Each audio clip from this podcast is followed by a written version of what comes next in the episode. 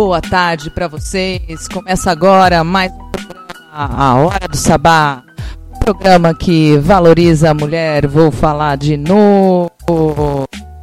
Falamos sempre dos Mar. Osmar veio hoje. Aê, é trocar o canal aí de novo, né? Aí. Alô, Lolo. Alô, Lolo. Uma boa tarde para você, ouvinte aí da Rádio Silva. Começa agora a 36 edição da Hora do Sabá, o programa que tem foco em, vir, em ser o espaço de expressão e visibilidade da mulher arteira e fazedora. Eu, Sara Mascarenhas, uma caiçara com SH, peço licença para mais uma vez entrar na casa de vocês através das ondas da web rádio, pelas redes sociais, daqui a pouco por várias outras plataformas aí. Por quê? Porque a gente tá em todo lugar e a gente vai sim dominar o mundo. Agora são 16 horas e 2 minutos e nós vamos ficar com vocês aqui até às 6 da tarde, trazendo muita informação, muita coisa bacana para vocês curtirem essa, esse final de tarde de sexta-feira com a gente.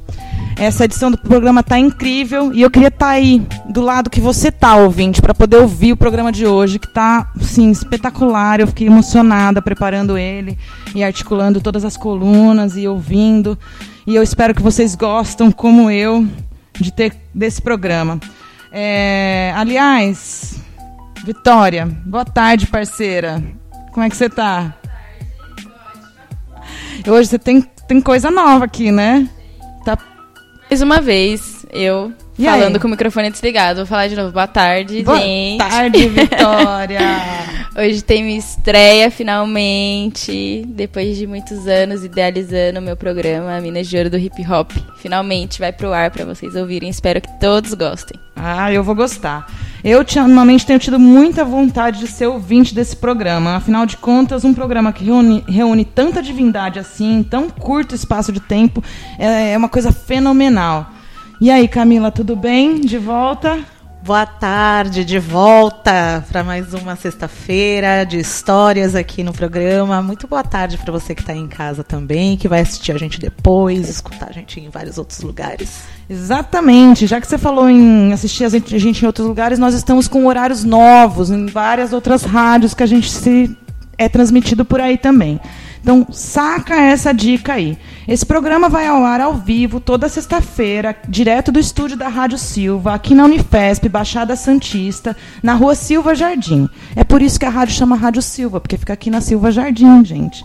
Mas a gente tem outros lugares que a gente alça voos aqui, né? Então, você pode ouvir aí. É, quer, quer botar aquela. Vai lá.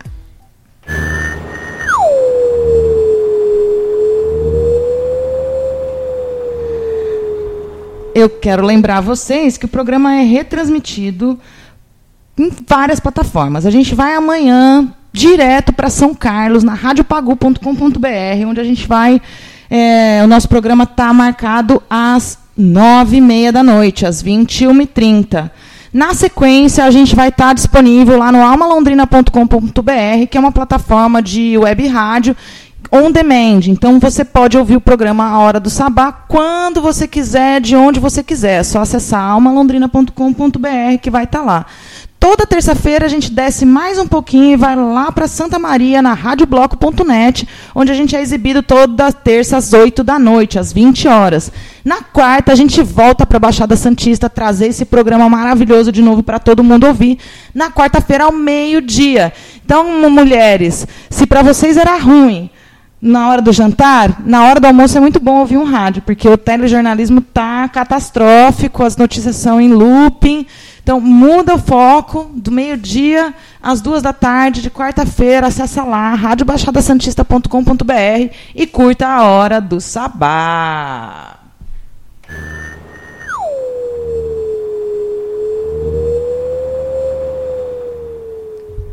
Como eu falei para vocês, o programa de hoje está, nossa, pipocando, está incrível de conteúdo. A Ornella mandou umas poesias maravilhosas, novas aí para nós do livro Como Domar um Coração, Como Domar um Coração Selvagem. A homenageada de hoje, dessa semana, é a Fé del Mundo, que é uma mulher filipina maravilhosa que se dedicou à saúde, é uma das mulheres mais reconhecidas nas causas humanitárias e no tratamento pediátrico. E foi a primeira mulher a entrar em Harvard. Vou contar a historinha dela para vocês. O Dalira vai ser uma reprise hoje, porque eu e a Flora estamos preparando uma, uma edição especial, onde eu vou fazer uma participação especial no Dalira para a gente contar para vocês do disco Ascensão da Serena Assunção, que é um disco maravilhoso, onde ela contempla os orixás, que foi o disco onde ela ascendeu para realizar a sua passagem. É um disco muito bonito, que motiva muito, me inspira muito. Passei amanhã ouvindo esse disco hoje. E, puxa, Serena, obrigada, diva, obrigada por ter deixado esse disco para a gente, maravilhoso. Nós estamos aqui com a Camila para falar do No Fio da História, contar mais uma história maravilhosa para a gente. Pois é, e que ainda vai de muito encontro com o que a Ornella está falando aí, como domar um coração selvagem. Hoje vai ter uma história direto da Clarissa Piccola. Ai, meu Deus! Hoje vai ter mulheres que correm com os lobos. Ai. Corre, mulherada, vem pra esse programa que tá foda!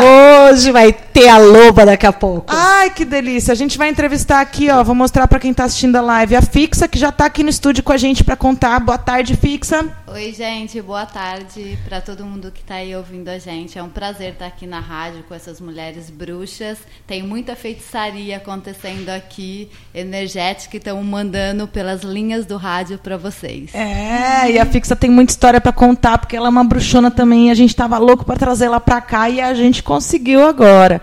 E na sequência a gente vai estrear a coluna da Vitória, como ela já mesma anunciou, a Minas de Ouro do Hip Hop, que eu tô ansiosa para ver e ouvir, porque como eu posso ver que eu tô aqui do ladinho dela. E a gente termina com Infusão Feminina da Marina Machado. Sigam lá Guardiões da Lua no Guardiãs da Lua no Instagram. Ela vai trazer pra gente o tema menstruação e a dica final dela, sim, gente. Olha, adotem, adotem, porque está na hora da gente ressignificar muita coisa nessa vida.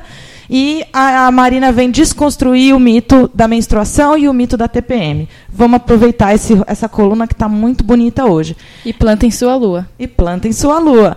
E meninos, tem um recadinho para vocês logo mais, mas a hora que chegar na, na, na, coluna eu falo. E a gente encerra esse programa com o Rolê Free, trazendo dicas da Baixada Santista, dicas em São Carlos, dica em São Paulo, dica em Santa Maria, dica em Londrina, porque a gente está em todo lugar, em todo momento, e a gente vai dominar o mundo com essa energia maravilhosa, potente do universo feminino.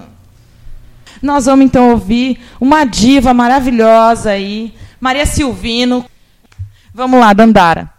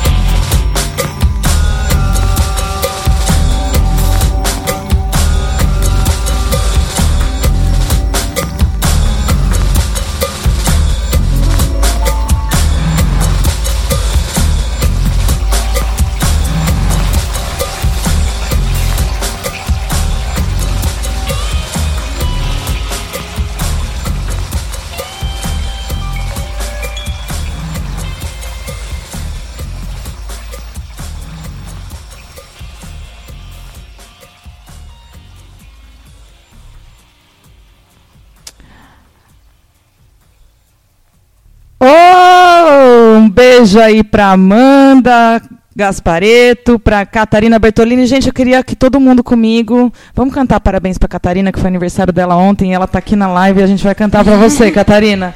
Parabéns pra você nessa data querida, muitas felicidades, muitos anos de vida. Parabéns pra você nessa data querida.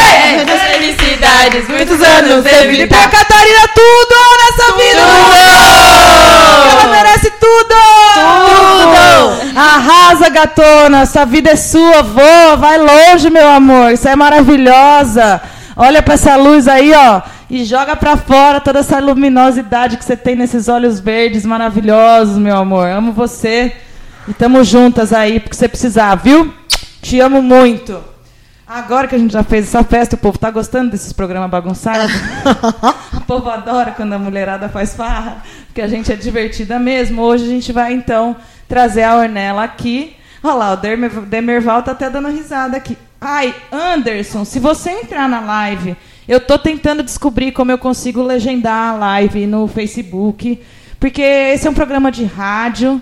O Anderson é um amigo meu, que ele é deficiente auditivo, e ele entra toda a live e pede para pôr a legenda. Mas eu faço a live como um plus. Eu queria muito sanar esse problema, porque o rádio não dialoga mesmo com o deficiente auditivo. Mas. É, mas, o, mas no Facebook talvez eu consiga. Então, a gente vai. A gente vai dar uma puladinha aqui, quebrar o meu, meu roteiro. É, e vou passar para a femenageada da semana. Femenageada da semana é uma mulher que eu fiquei, eu fiquei encantada com ela. Eu, eu, ia ler do livro, mas eu acabei fazendo um resumo aqui, porque estava muito. Rolou? Ah! Essa abertura. Ah, é. Femenageada da semana um espaço de fortalecimento e celebração da mulher. Eu esqueço, é minha voz mesmo. Eu esqueço dessa vinheta toda vez. Eu não vou esquecer mais. Mas é que é tão emocionante falar das femenageadas. Fica um astral no estúdio toda vez que a gente conta a história delas, que é muito bom. A Fé Del Mundo é a primeira mulher a entrar em Harvard. Ela veio das Filipinas e quando os homens em Harvard pegaram a ficha dela, eles acharam que era um homem, Fé Del Mundo. E quase recusaram que ela ingressasse em Harvard. Porém, eles desistiram porque eles viram que ela era uma pessoa muito inteligente e uma pessoa tão inteligente não podia ficar fora do grupo seleto de Harvard. Isso era em 1936. As mulheres tentavam ingressar em Harvard desde 1847. E só quase um século depois é que Fé del Mundo conseguiu conquistar um espaço para a mulher na Academia de Conhecimento dos Homens Brancos Americanos. Fé não parou em Harvard. Ela estudou na Universidade de Chicago, depois ela foi para o MIT, que é o Instituto de Tecnologia de Massachusetts, em Boston. E quando ela se deflagrou com a Segunda Guerra Mundial, ela decidiu voltar para as Filipinas para ajudar o povo do seu país que estava sendo massacrado pelas invasões japonesas. Nesse período, Fé contou com a ajuda da Cruz Vermelha e estabeleceu o Lar das Crianças, um centro médico na Universidade de Santo Thomas. No pós-guerra, ela abriu o primeiro hospital pediátrico das Filipinas. O foco era atender famílias rurais. E ela investiu tudo que ela tinha para construir esse hospital. E ela vendeu casa, ela vendeu tudo. Inclusive, ela passou a morar no segundo andar do hospital. Ela contribuiu muito com as pesquisas e descobertas que revolucionaram práticas da medicina pediátrica.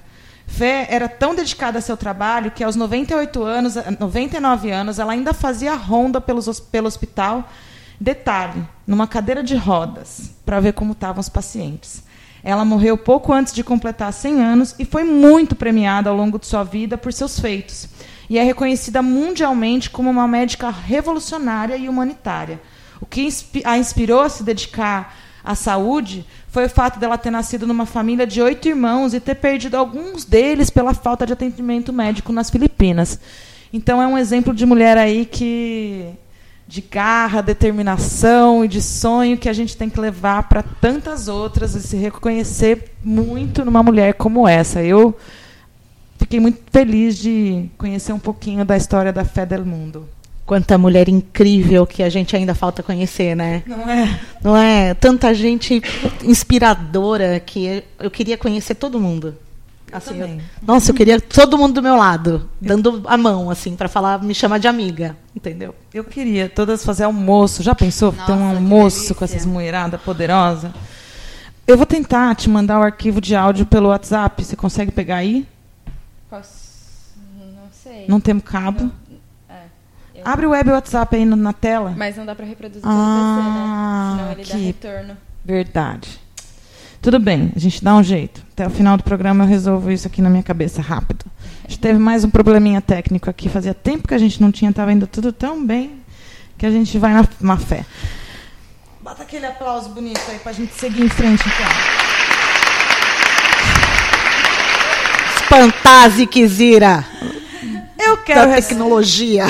Ah, faz parte. A gente tem que sempre contar com a gente mesmo, a tecnologia. E é ao vivo, né, gente? Esse que Quem é o mais sabe, legal, né? Quem sabe faz, a gente sempre faz. Eu quero ressaltar exatamente isso, que esse programa ele tem a missão de enaltecer a ação das mulheres corajosas sem ficar de chororô, mas com muita proatividade, iniciativa e energia positiva. Aqui é um lugar de escuta, é um lugar de denúncia. E se você quer ter voz, ouvir boas notícias, boas dicas de eventos, esse é seu programa. Acompanhe a Hora do Sabá.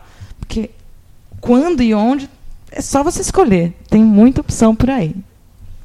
Agora nós vamos ouvir Olhos Amarelos, também da Maria Silvino. A gente vai tocar música, todas as músicas que eu selecionei hoje são do EP Rumos, de, da Maria Silvino, que é um manifesto em prol da, da causa soro positivo. Então vamos conhecer o trabalho que tem milhares de visualizações no Face, no YouTube. E a Silvino está procurando parcerias para expandir ainda mais essa voz e falar ainda mais desse movimento que é muito importante aí a gente tirar os tabus. Bora ouvir Olhos Amarelos?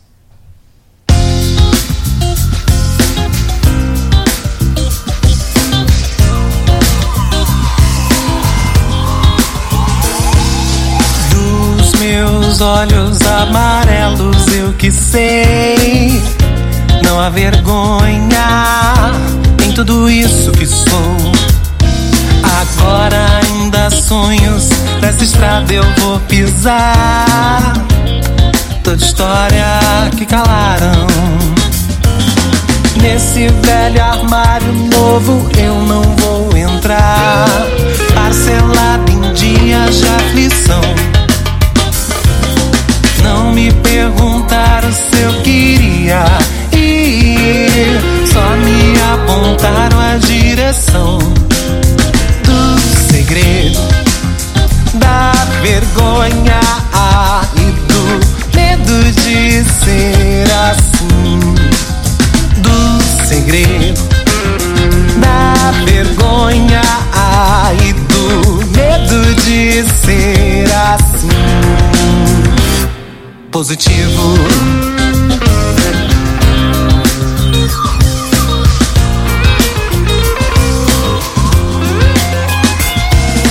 Dos meus sonhos reescritos, eu que sei. Trago na boca cada canção que mudou.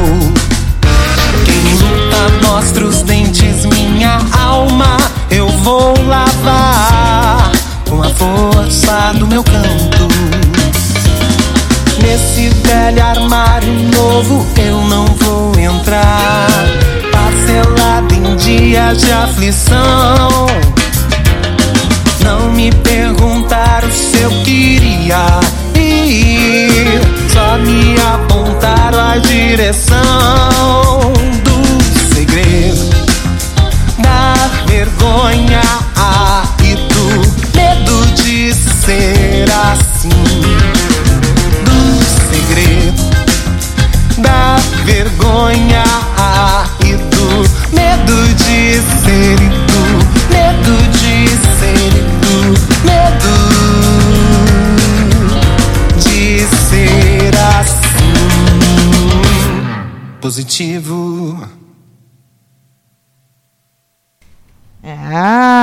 Maria Silvino, você tem que vir nesse programa conversar comigo desse disco, me contar melhor dessa história toda, viu? Então vai lá, curte Maria Silvino no Facebook, curte Hora do Sabá, radiosilva.org, Rádio Bloco, Alma Londrina, Rádio Pagu, Rádio Baixada Santista. Agora nós vamos para mais uma coluna da lindeusa maravilhosa, parceiraça aí, um ano de programa já, Flora Miguel.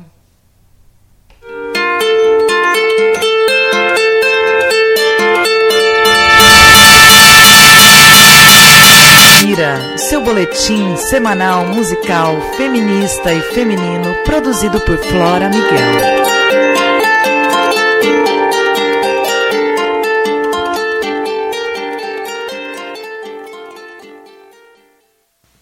Olá, ouvintes da Hora do Sabá. Meu nome é Flora Miguel, esse é mais um da Lira. Tudo bem com vocês?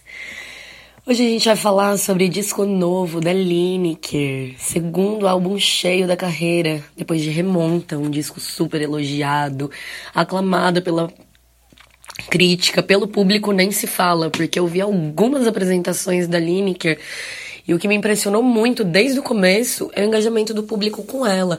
É como artista e público se movimentam mutuamente durante o show e criam uma catarse coletiva. Então é muito mais do que um show, assim. Ver a apresentação dessa mulher é um espetáculo completo. E depois de passar um bom tempo em turnê com Remonta, passando pelo Brasil e por também uma turnê no exterior, foi sendo montado o disco que eu vos apresento carinhosamente agora, Goela Baixo. Acho que antes de contar, a gente pode ouvir uma música Goela, e daqui a pouco a gente conversa mais. Então vocês ouvem agora Goela, de Lineker e os Caramelos. Ai, Tata, eu tô completamente apaixonada. Completamente apaixonada. E tá tão bom. É tanta coisa, tanta coisa, lógico. Quero muito conversar com você quando você voltar também, mas eu tô bem mais suave, tranquila, na verdade. Acho que gostar de alguém é meio assim mesmo. Dói um pouquinho, adormece a boca, embriaga. É tipo jambu, né? Me faz tremer. Doce como a memória que fico nos meus olhos de desdém. E torno crível a sensação de estar com o coração satisfeito. Mas já disseram que não acabam, não. Tantas vêm em procissão, caminho em direção de paz. Me afirmo ela e não tem ele, não se resiste essa canção. Acordes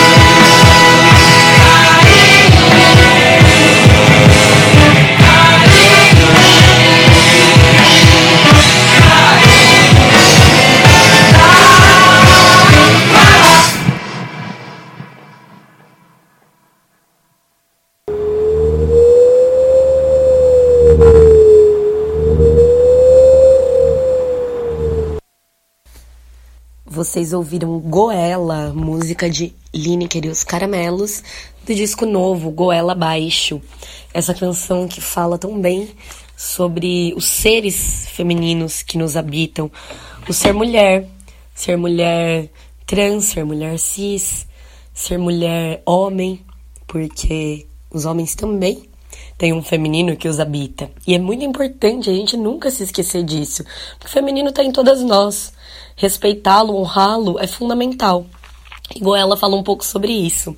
Com um coral lindo de ninguém menos do que MC Linda Quebrada, Mel Gonçalves, Juliana Estraçacapa, Ayosha Avelar, Nathalie Neri, Graziele Gontijo, Tássia Reis, Lina Pereira, Josiara e Renata Esses. Canção linda que compõe segundo álbum de estúdio de Lineker, uma construção conjunta com a sua banda, Os Caramelos. Um disco que foi feito muito na estrada durante a turnê do primeiro álbum. Então, ele tem essa construção conjunta de artista e banda que estão na estrada, que estão interagindo com o público, que estão interagindo entre si a todo momento. E traz também algumas novidades em relação ao primeiro trabalho, com destaque para os sopros, que estão super marcantes no disco. E para referências de blues, soul, R&B, que a gente já vem percebendo desde o início da carreira da Lineker, e também muita referência baiana. Sim, a Lineker é uma apaixonada pela Bahia. Inclusive tivemos um lindíssimo encontro em Salvador, bem ali no Rio Vermelho, comendo um acarajé delicioso, falando sobre a vida. E essa é uma das minhas últimas lembranças de estar assim pertinho da Lineker. E eu lendo uma entrevista dela, ela menciona justamente a paixão pela Bahia e por Salvador. E quanto esse lugar sagrado é inspirador para ela, enquanto indivíduo e para carreira. Isso está bem claro no disco. É, acho que vale a pena destacar uma faixa que é uma parceria com um baiano muito querido também, que já me acolheu muito em Salvador também, que é o Giovanni Cidreira, um cantor e compositor primoroso, maravilhoso. Não percam a oportunidade de ouvir Giovanni Cidreira. E ele assina uma das faixas que está no álbum novo da Lineker, chamada Claridades, uma canção linda e é com ela que a gente vai encerrar o programa de hoje. Então temos aí duas pílulas de Lineker e os caramelos do álbum Goela Baixo. Mas eu espero de coração que vocês ouçam o disco inteirinho e botem no repeat, dancem e cantem e se emocionem. E eu espero vocês na próxima semana. Um beijo a todos.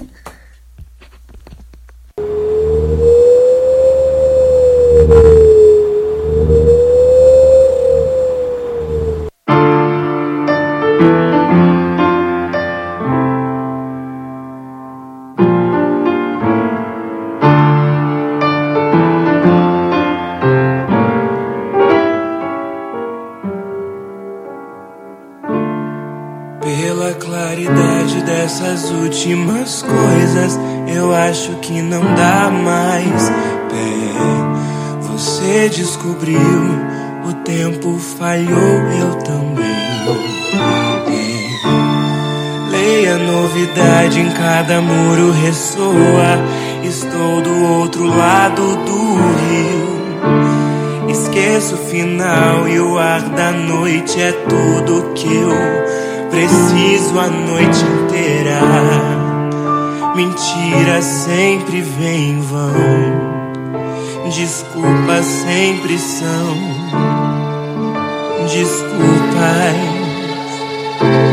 Pessoas vão sempre. Inesperado tom pra vida inteira. Desesperado e a gente espera que vire o tempo, algum dinheiro, que o mundo então se acabe de vez. Amor pra se corrigir e não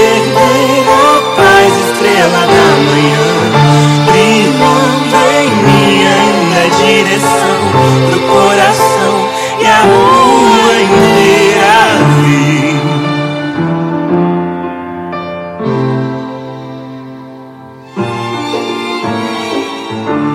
Inesperado tom pra vida inteira.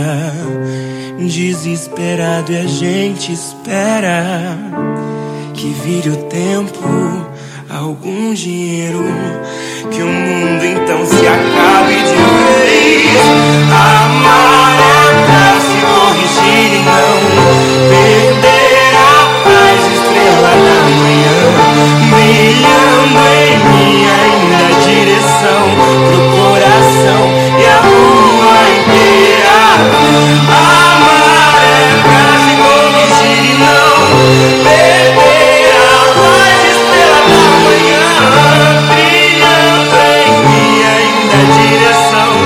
coração e a rua inteira.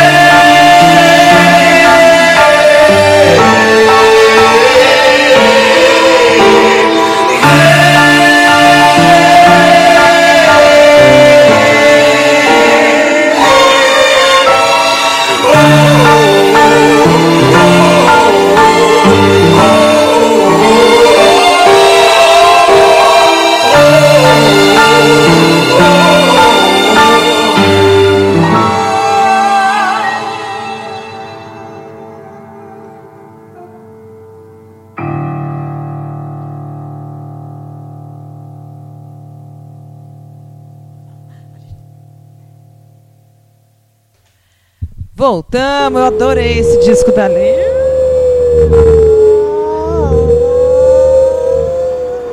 segura, peão, que o boi é bravo. É isso aí, quem sabe faz ao vivo. A gente fica nervosa, mas a gente resolve tudo.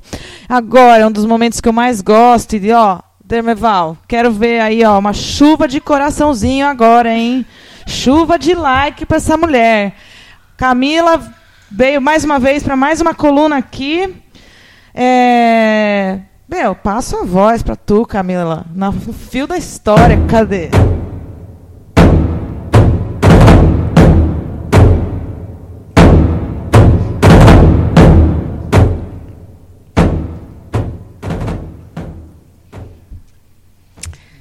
Era uma vez uma velha que dizem que ela andava e perambulava por aí. E essa velha, bem maltrapilha, algumas pessoas diziam que ela era gorda, outras diziam que ela era magra. Umas diziam que ela não tinha os cabelos na cabeça e outra diziam que parecia que ela carregava gravetos na cabeça. Ou seja, ninguém sabia identificar direito as características dessa velha. Mas uma coisa era certa: ela andava por aí recolhendo ossos. E de todos os animais que você podia imaginar, ela recolhia osso por osso e ia montando cada esqueleto levava lá para sua caverna e montava. Ela recolhia ossos de pássaros, ela recolhia ossos de, é, de gavião, ela recolhia de cobra, ela recolhia de tudo quanto é animal que você puder imaginar. Mas dizem que a especialidade dela era de lobo. E então Sempre perto dos rios, perto dos mares, ela encontrava alguns ossos e recolhia. Dizem também que ela sempre chegava perto e sempre aparecia para as pessoas que estavam passando por algum problema, que estavam perdidas. Justamente essas pessoas é que conseguiam ver a velha. Se você passasse assim e estivesse muito feliz e muito alegre, raramente você encontraria com ela. Você está alegre, Vitória? A Vitória disse que sim, e talvez hoje ela não ia encontrar com a velha. Tá feliz, Sara? Eu tô, eu tô muito feliz. Talvez hoje também você não encontraria com a velha no seu caminho. Você, fixa, tá feliz? Tô bastante pensativa hoje. Pensativa é um, olha, vamos pode ponderar aí que talvez você encontrasse com a velha no seu caminho e você aí em casa, tá feliz? Tá alegre? Ou está perdido, precisando de alguma resposta. Nesse, nesse caminho, nesse lugar, você pode encontrar com ela. E então, essa velha, cheia de gravetos e de ossos, recolhia os, os lobos pelo caminho, levava para sua caverna.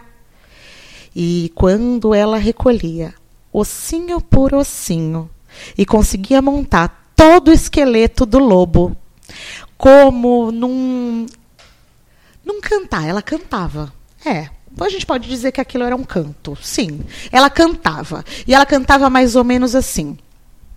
Rampui, rampui, uinakosha hanata. Rampui, rampui, uinakosha hanata.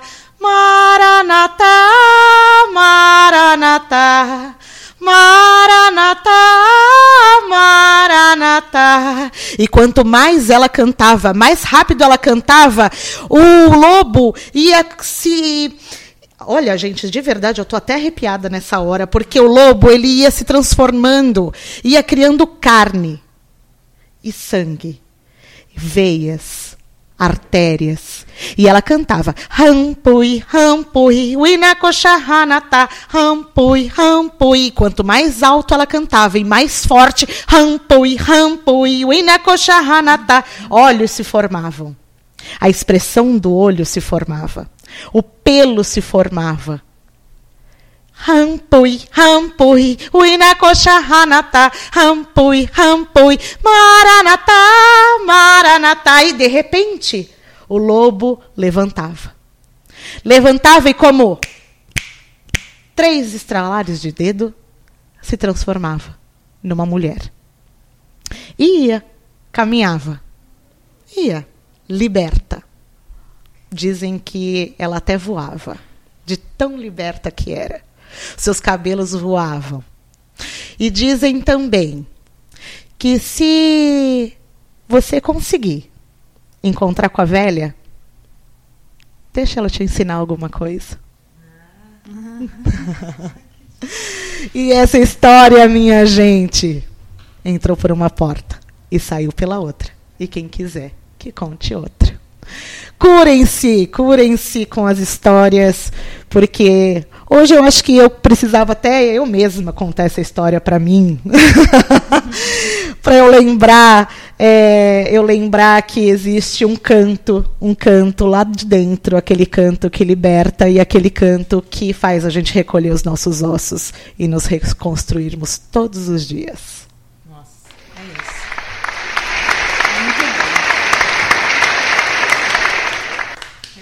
Também arrepiei. Eu também arrepiei muito, porque é isso, né? Trazer Clarice Píncolas nesse programa é, é consagrar tudo que a gente está falando aqui, tudo que nós mulheres, principalmente as que estão dentro desse estúdio, a maior parte das mulheres que estão nos ouvindo, estão sim, cada vez mais buscando dentro de si uma conexão, buscando sim entender os seus momentos de recolhimento, os seus momentos de reconstrução, porque a vida é um ciclo, né?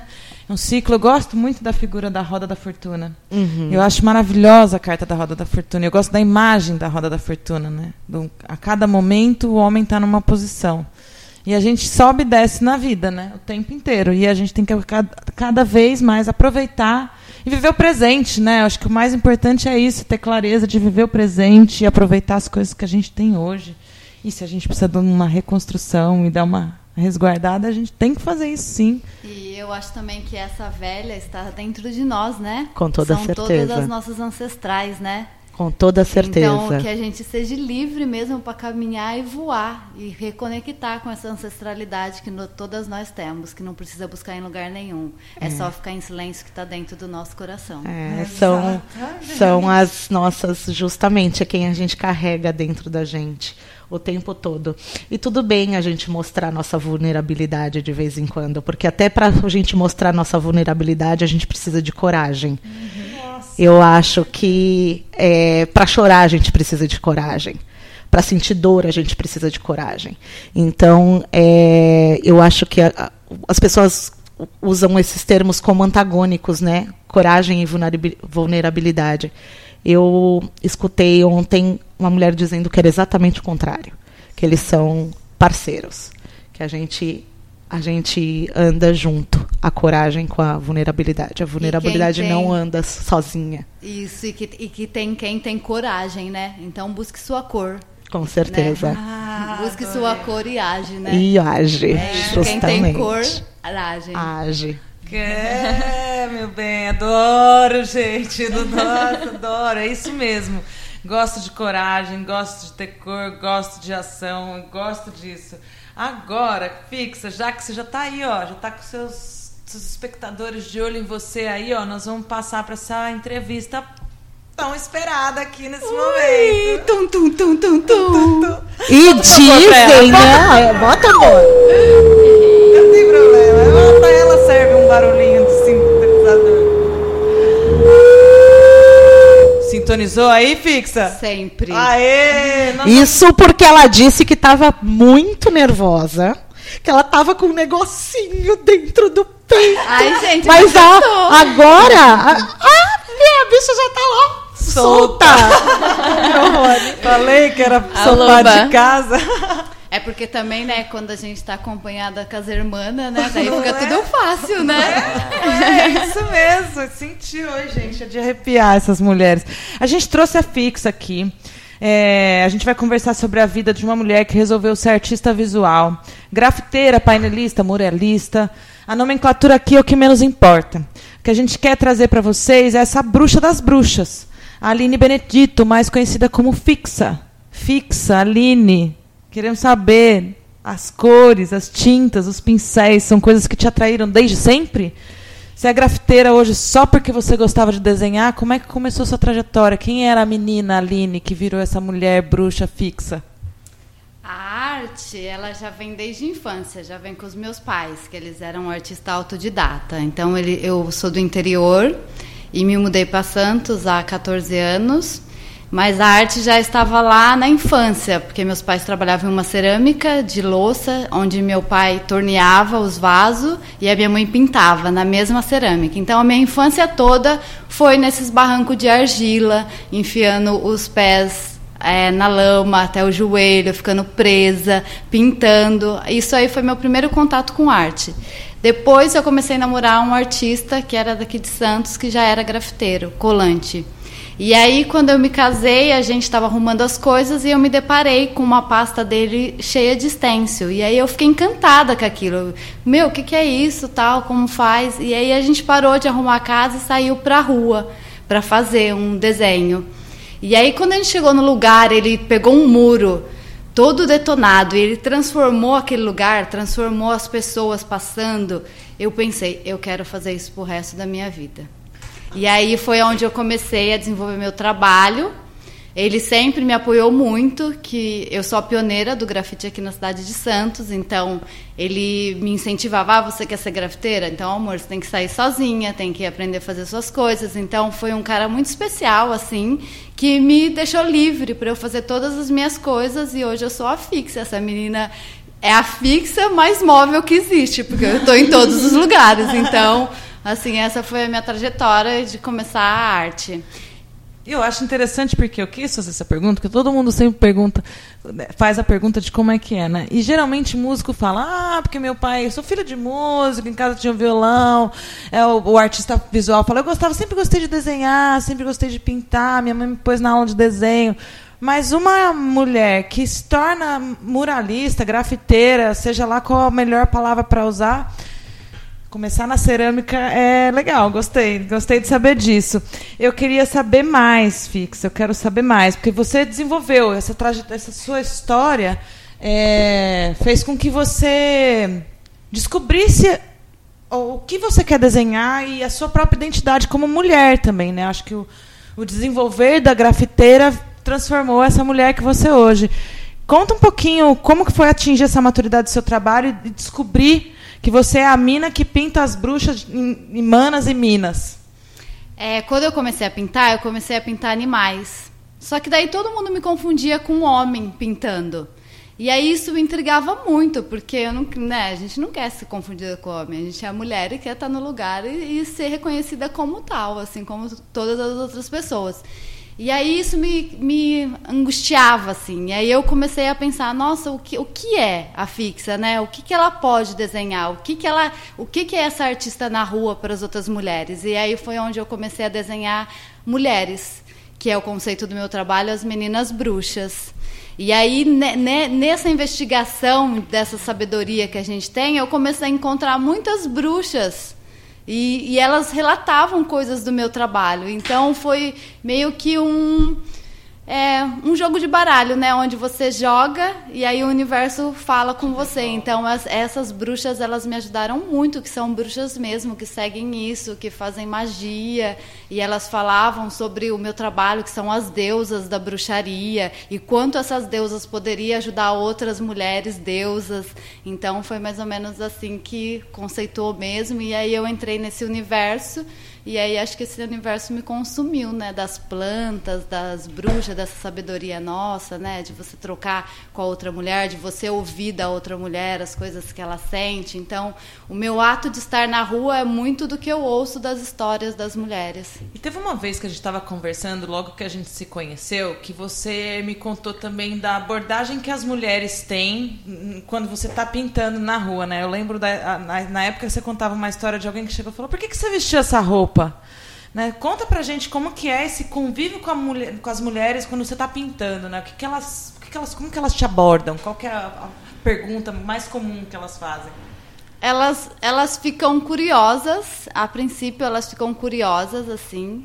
Aí depois elas vêm me perguntar como é esse corpo da mulher na rua, como que como que eu penso em sair da minha casa para pintar? Como qual é a roupa ideal que eu me visto para pintar? Como esse corpo tá acessível na rua, né? Como que eu desenvolvo o meu cuidado? Porque uma vez que você está pintando, você fica de costa para a rua, né?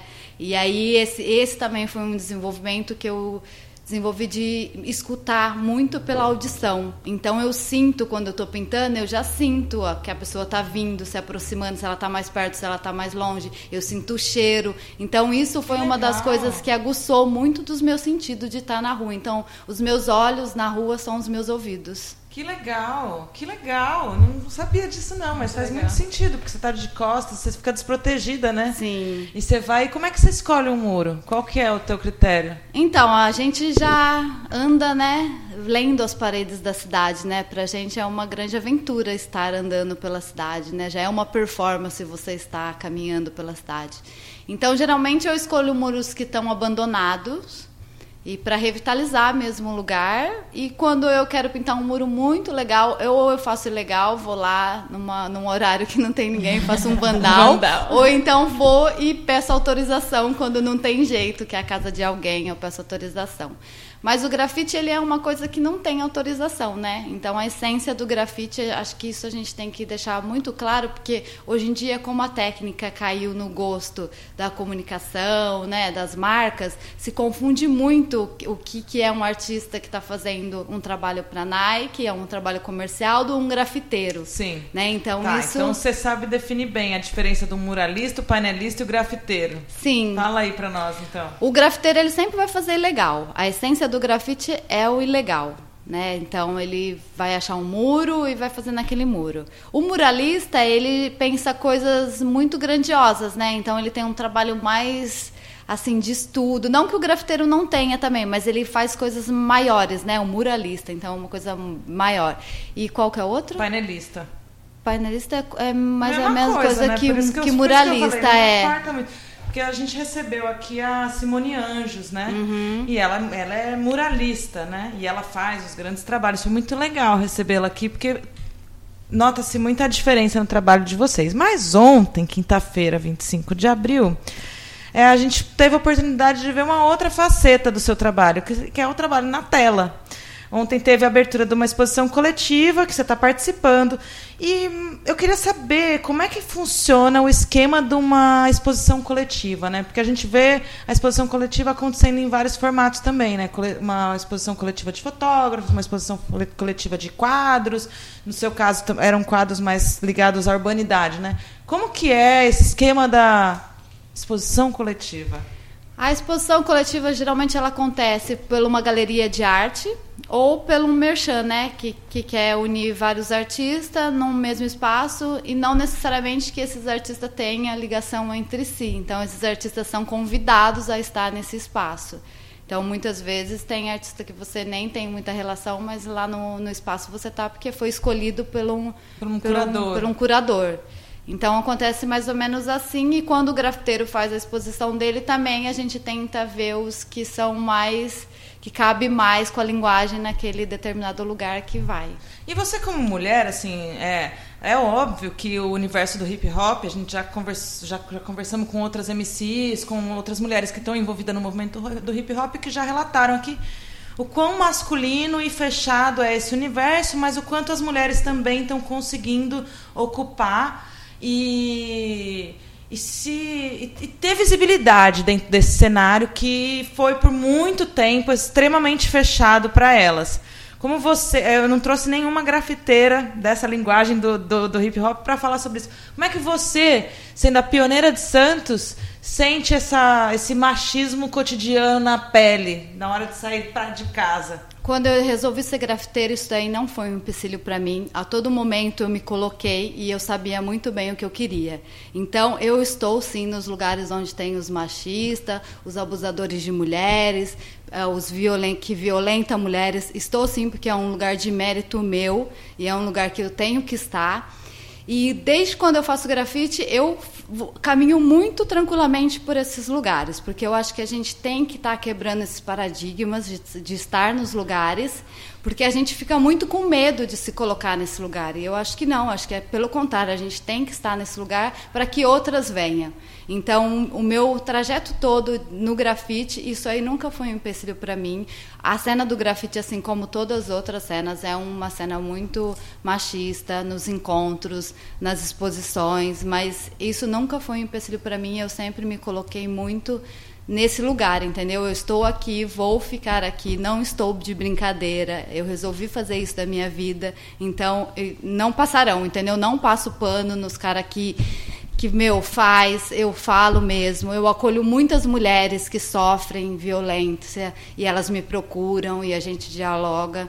Então eu acho que é que eu acho que você tem que estar nos lugares mesmo e não se omitir desses lugares que é direito seu de estar. Afinal de contas, a luta é por direitos iguais, né? Então a gente tem o direito de ocupar os mesmos espaços também, né? Sim. Muito e bom. aí você acha que essa sua postura, assim, de, de se colocar nesses lugares e não importa é, e a gente tem mesmo que se colocar dessa forma. É, é, os, como que os homens é, te percebem nesses lugares? Eles te percebem, porque geralmente quando a gente se coloca, deixa eu tentar melhorar a minha pergunta para você. Quando a gente se coloca nessa posição de que vou mesmo, não passo pano, e tô nesse lugar e me respeita, os caras te respeitam? Ou, ou eles te enxergam como mais um homem?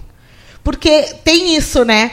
Dos caras, é, é, eu já percebi, assim, alguns lugares que eu ia e que eu tinha muito amigo homem, os, os meninos me viam como mais um homem, sabe? Como mais um menino. Uhum. E não, de repente, não como uma, como uma mulher que tem as suas necessidades, que tem as suas. Perfeito. Então, é, quando, quando você se colocou nesse lugar de que vou na exposição onde só tem homem, vou na roda que só tem homem, eles te respeitam enquanto mulher ou você acha que o olhar deles é um olhar é, masculino para você, sabe assim? Eles me respeitam enquanto mulher, porque tanto na cena que eu nunca sofri nenhum tipo de machismo. Nenhum, uhum. Eu nunca passei nenhum problema de tipo de machismo na cena do grafite. Porque eu acho que é justamente dessa colocação, né? De estar no lugar, de você ser a pioneira e você é. perseguir, né? Você é. seguir, né? Você tá lá, você tá no sol, você monta o seu andame, você carrega a sua escada. Então acho que foi uma conquista que eu tive. Eles me ver como muito feminina, uhum. muito. E assim. E eles falam bem de mim, assim. Então uhum. eu nunca sofri isso, mas a cena do grafite com amigas que eu tenho, grupo, é devastadora, entendeu? Eu tenho amigas que ela já, já teve caso dos caras virem e atropelar os trabalhos delas justamente só porque elas são meninas. Nossa. Então é, um, é uma problemática e eu acho que aqui em Santos eu conquistei muito esse uhum. espaço porque eu me coloquei mesmo nesses lugares sem nenhum problema de estar nesse lugar, porque eu acho que todas nós mulheres estamos nesse lugar o tempo todo. Quando a gente está num bar, a gente não sabe os caras que tá lá. Sim. Sabe? Esses caras eles estão em todos os lugares. Então a gente tem que estar tá mesmo nesses lugares para que as outras sintam força e para que a gente faça essa união, né? né?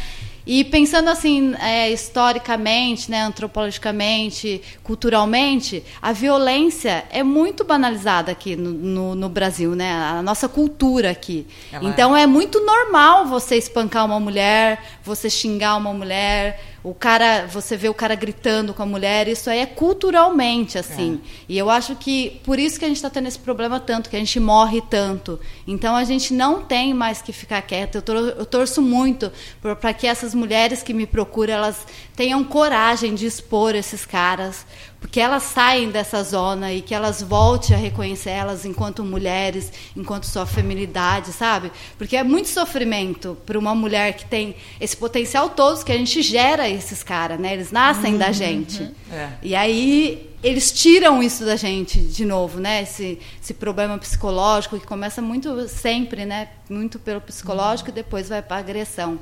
Então, eu aqui eu estou falando por essas mulheres. Eu quero muito que elas se libertem disso e que elas consigam falar. E a gente está aqui para ajudar. Eu acho que a gente que é mulheres estamos nessa frente. Eu acho que você tem que abraçar a outra e dar ouvido para elas, porque às vezes elas não têm com quem falar e a gente escutando, a gente muda, né? E elas falando também, elas se curam, né? E é, é difícil, foi da sua história, é. né? Não, e é difícil porque algumas mulheres elas, elas, elas querem se libertar dessa situação, mas na hora H de realizar a denúncia elas dão um passo atrás, né? E eu queria muito descobrir uma forma de, de ajudar essas mulheres a ficarem vermelhas e agirem. Porque só um. Não, talvez nem seja vermelha, mas eu trouxe aqui no último programa uma notícia de uma indiana que se casou forçadamente e ela apanhou muitos anos do marido, muitos anos. A última violência que ela sofreu foi ela, o cara foi com o ferro quente na cara dela, o ferro de passar roupa quente na cara dela, queimou a cara dela. E ela entrou num processo de depressão longo, tal, e alguns anos depois, alguns anos não, acho que foram 18 meses depois, ela amarrou o pé do cara enquanto ele dormia, jogou gasolina e queimou ele. E aí ela foi presa, porque ele não resistiu às queimaduras e morreu. E ela ficou 3 anos e 15 dias presa por ter matado esse cara, como se ela tivesse tido intenção de matar. Mas aí foi um, um, foi um precedente muito interessante na violência contra a mulher, porque ela conseguiu provar que a mulher não precisa reagir à agressão que ela sofre imediatamente, que o, o ato que ela fez, ela, ele sim foi um ato de, de um momento onde ela não tinha lucidez, onde ela não tinha sanidade, é, não estava com a cabeça boa, e ela tomou uma atitude, ela reagiu diante de uma violência que ela sofria por anos. E ela conseguiu ser inocentada de homicídio culposo para homicídio doloso que é quando você não tem intenção de matar, e abriu um precedente internacional de reação de legítima defesa da mulher diante de um homem que a agride muitos anos, porque uma mulher demora uma média de seis anos para denunciar o seu agressor. E a minha, meu sonho é ver as mulheres conseguindo se libertar em menos tempo dessa dor. Essa demora ela é histórica, né, por conta de, sei lá, década de 50, as mulheres, elas eram. As, a, a, histeria era uma coisa de mulher, né? Então, as mulheres que se re, resolvessem se rebelar eram as loucas, eram internadas. Eu acho que essa. Reprimir isso, a mulher hoje em dia reprimir, é, é histórico, né? É uma construção histórica de, de sofrimento que elas acabavam sofrendo mais por tentar denunciar um sofrimento delas. Então, hoje elas né? E, é, e tem que mudar mesmo. Hoje, mesmo gente, protegidas né, por, por leis, é muito difícil, porque mesmo assim, socialmente, culturalmente, está ali instaurado que você é a louca. É, e eu vou muito mais além do que dos anos 50. A gente foi queimada justamente porque a gente tinha toda a sabedoria. Uhum. Então a gente carrega isso desde quando queimaram a gente na Santa Inquisição. E se eu pudesse dar um conselho para as mulheres, para elas lerem um pouco mais sobre filosofia, sociologia, e tem um livro muito legal que conta a história de nós mulheres, que foram queimadas mais de um milhão de mulheres na, na Santa Inquisição, que é o Martelo das Feiticeiras, que lá conta toda a história que, que, tem por trás desse viés da gente ficar uma contra a outra, de você não achar que a mulher criar esse, esse imaginário nosso e que a gente está tentando resgatar agora, né? Então, sim, eu acho que a gente tem que estudar muito isso, entender a loucura também, porque é, é a gente está num grau de, de nível assim que que estão colocando que a gente está louca Sim, desde, sempre, desde sempre e agora mais, entendeu? Porque a gente está articulada e a gente está com a sonoridade existindo mesmo uma com a outra. Então, de novo, a sociedade ela tenta nos calar né? De, de colocar de várias coisas, de, de tirar, por exemplo, a grafiteira do lugar, de tirar a cientista daquele outro lugar. Então, são coisas muito silenciosas, mas muito nocivas para a nossa história de novo.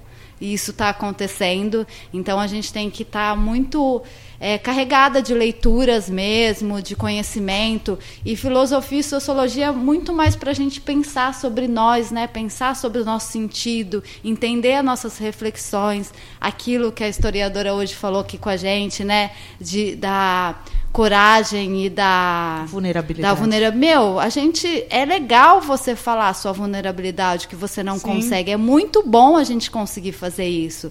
Porque... Assim como a gente tem que também se autoelogiar e se colocar num lugar de luz, de, de visibilidade, porque sim, temos, fomos castradas o tempo inteiro podadas para também não, não, não, falar dos nossos potenciais. Né? Fomos uhum. o tempo inteiro criadas para servir e para repre, reproduzir um, um modus operandi que vem de, um, de uma família que recebeu a gente porque você é mulher e não, não presta para a sociedade. Você, filha, não presta, a gente casa. Né? Prejuízo. E, e, as histórias das mulheres são sempre as mesmas, né? Elas só mudam de lugar, de, de classe, mas são sempre as mesmas. Por isso assim. que é assim. importante a troca, né? Pra gente ver que não é só com a gente, que a gente não tá louca e que tá tudo acontecendo uhum. com a outra ali. E a gente também lado. pode ficar louca, porque também é legal ficar louca. A loucura é uma coisa que na história que ela ela vem, ela era uma coisa muito muito sadia. E quando vem a, a que a gente fala a razão, aí não é mais legal ser louco, porque daí tem a razão. Aí quem é louco é que tem razão, porque daí você fica nessa posição de ter razão sempre das coisas, sabe? Uhum. Então a loucura ela é um ato normal da história da humanidade. Sim. Eu acho que a gente tem que por isso que eu digo que a gente tem que ler sobre loucura, entender sobre loucura. É uma coisa sadia. Quando a, quando a razão chega é que a gente fica louco. Exato, né? exato. Então, assim, é, é uns meandros da história que são contadas sempre errado, entendeu? E que a gente também fica nessa de repetir, repetir, repetir. Por exemplo, a palavra da moda, empoderamento feminino. A palavra empoderamento nada mais é do que você exercer o seu autoconhecimento, é você olhar para si, é você querer se conhecer, conhecer a sua história, conhecer a sua ancestralidade, entrar na caverna quando a caverna está te chamando, sair para a luz quando você está iluminada. É isso que é o empoderamento, é isso que a gente está tentando fazer aqui, dando vozes e visibilidade para tantas mulheres que têm tanta coisa para contar. Porque nós podemos tudo, nós podemos fazer o que a gente quiser. Podemos mesmo. E o empoderamento, por exemplo, a gente fala de empoderamento hoje. Nossa, é tão eu, eu, eu fico pensando muito nessa prova, porque as mulheres negras elas já são empoderadas desde sempre. sempre. Então, isso aí é isso. A gente tem que conhecer a história, a gente tem que saber sobre essas mulheres, saber as mulheres antigas, porque elas já são. Então, agora as mulheres brancas são empoderadas. Não, vai estudar um pouco, vai saber o que, que acontece com as mulheres mesmo, sabe? As mulheres pretas, elas sempre foram empoderadas. O feminismo negro sempre existiu, as mulheres sempre foram feministas. Então, acho que também, assim, a gente gente cai muito nessa, nessa onda que a gente está, de estar tá com o agressor, de quando a gente se envolve, é justamente por a gente não ter conhecimento, sabe? Porque acho que se a gente ler um pouco mais, se aprofundar mais em nós mulheres, acho que a gente vai evoluir anos luzes Saber aí. Saber escolher, né? Saber entender. E aí fica a minha dica para os rapazes. Rapazes, rapazes, eu vou até pôr aqui para mim. O seguinte, eu ouvi dizer que vocês estão preocupados em saber o que é sagrado feminino, o que é plantar a lua, o que não sei o que, que não sei o que lá, que tem que dominar um monte de conhecimento que vocês não dominam. Cara, não é isso. A gente está conhecendo a gente. A partir do momento que vocês começarem a investigar um pouquinho os ciclos masculinos, a gente vai começar a ter um diálogo um pouquinho mais consistente. Enquanto a gente ficar aqui desenvolvendo o nosso autoconhecimento, é, criando as nossas redes de, de, de apoio umas com as outras, e ampliando as vozes das mulheres, e dando as mãos e causando mais impacto, ocupando mais espaço, não adianta vocês ficarem sentados aí. Nós não vamos salvar o mundo para vocês. Se vocês acham que as mulheres vão salvar o mundo, vocês continuam com o mesmo pensamento de que a gente está aqui servindo o almoço para você de domingo.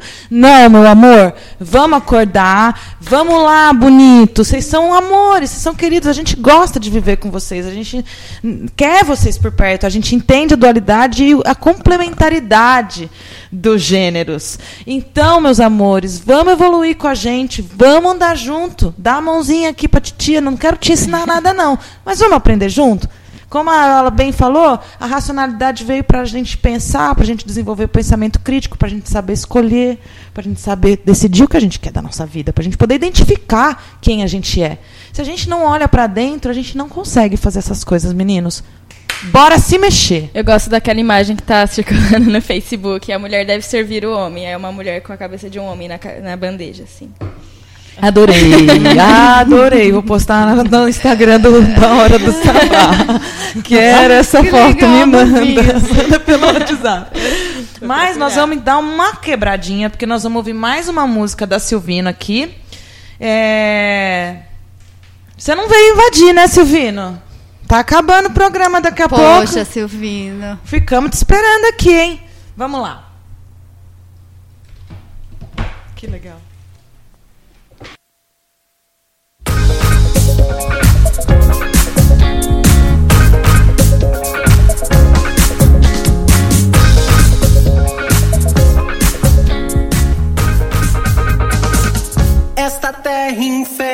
Comerá meu corpo que virá.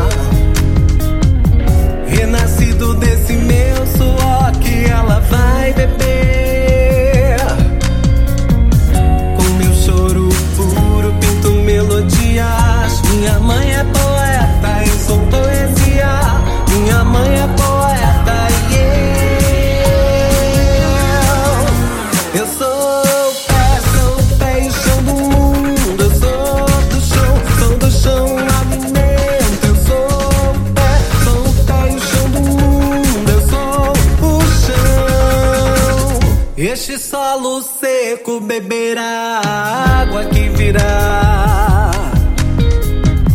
Cristalina desse meu suor que ela vai beber. O meu choro puro pinto melodia. Minha mãe é poeta, eu sou poesia. Minha mãe é poeta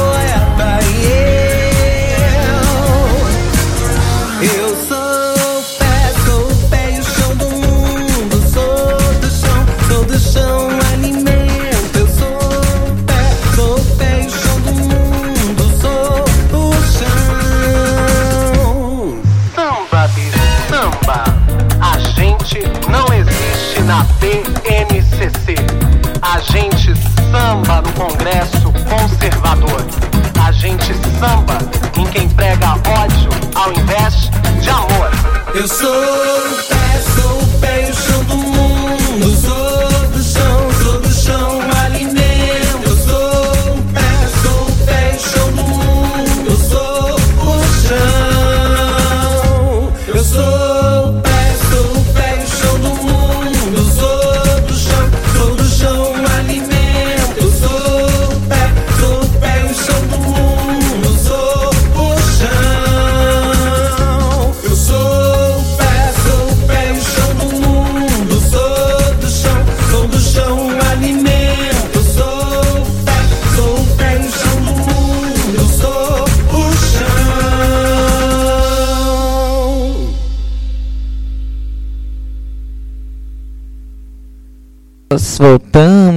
aí, Silvina, eu vi que você está online no Facebook aí, já compartilhou essa live?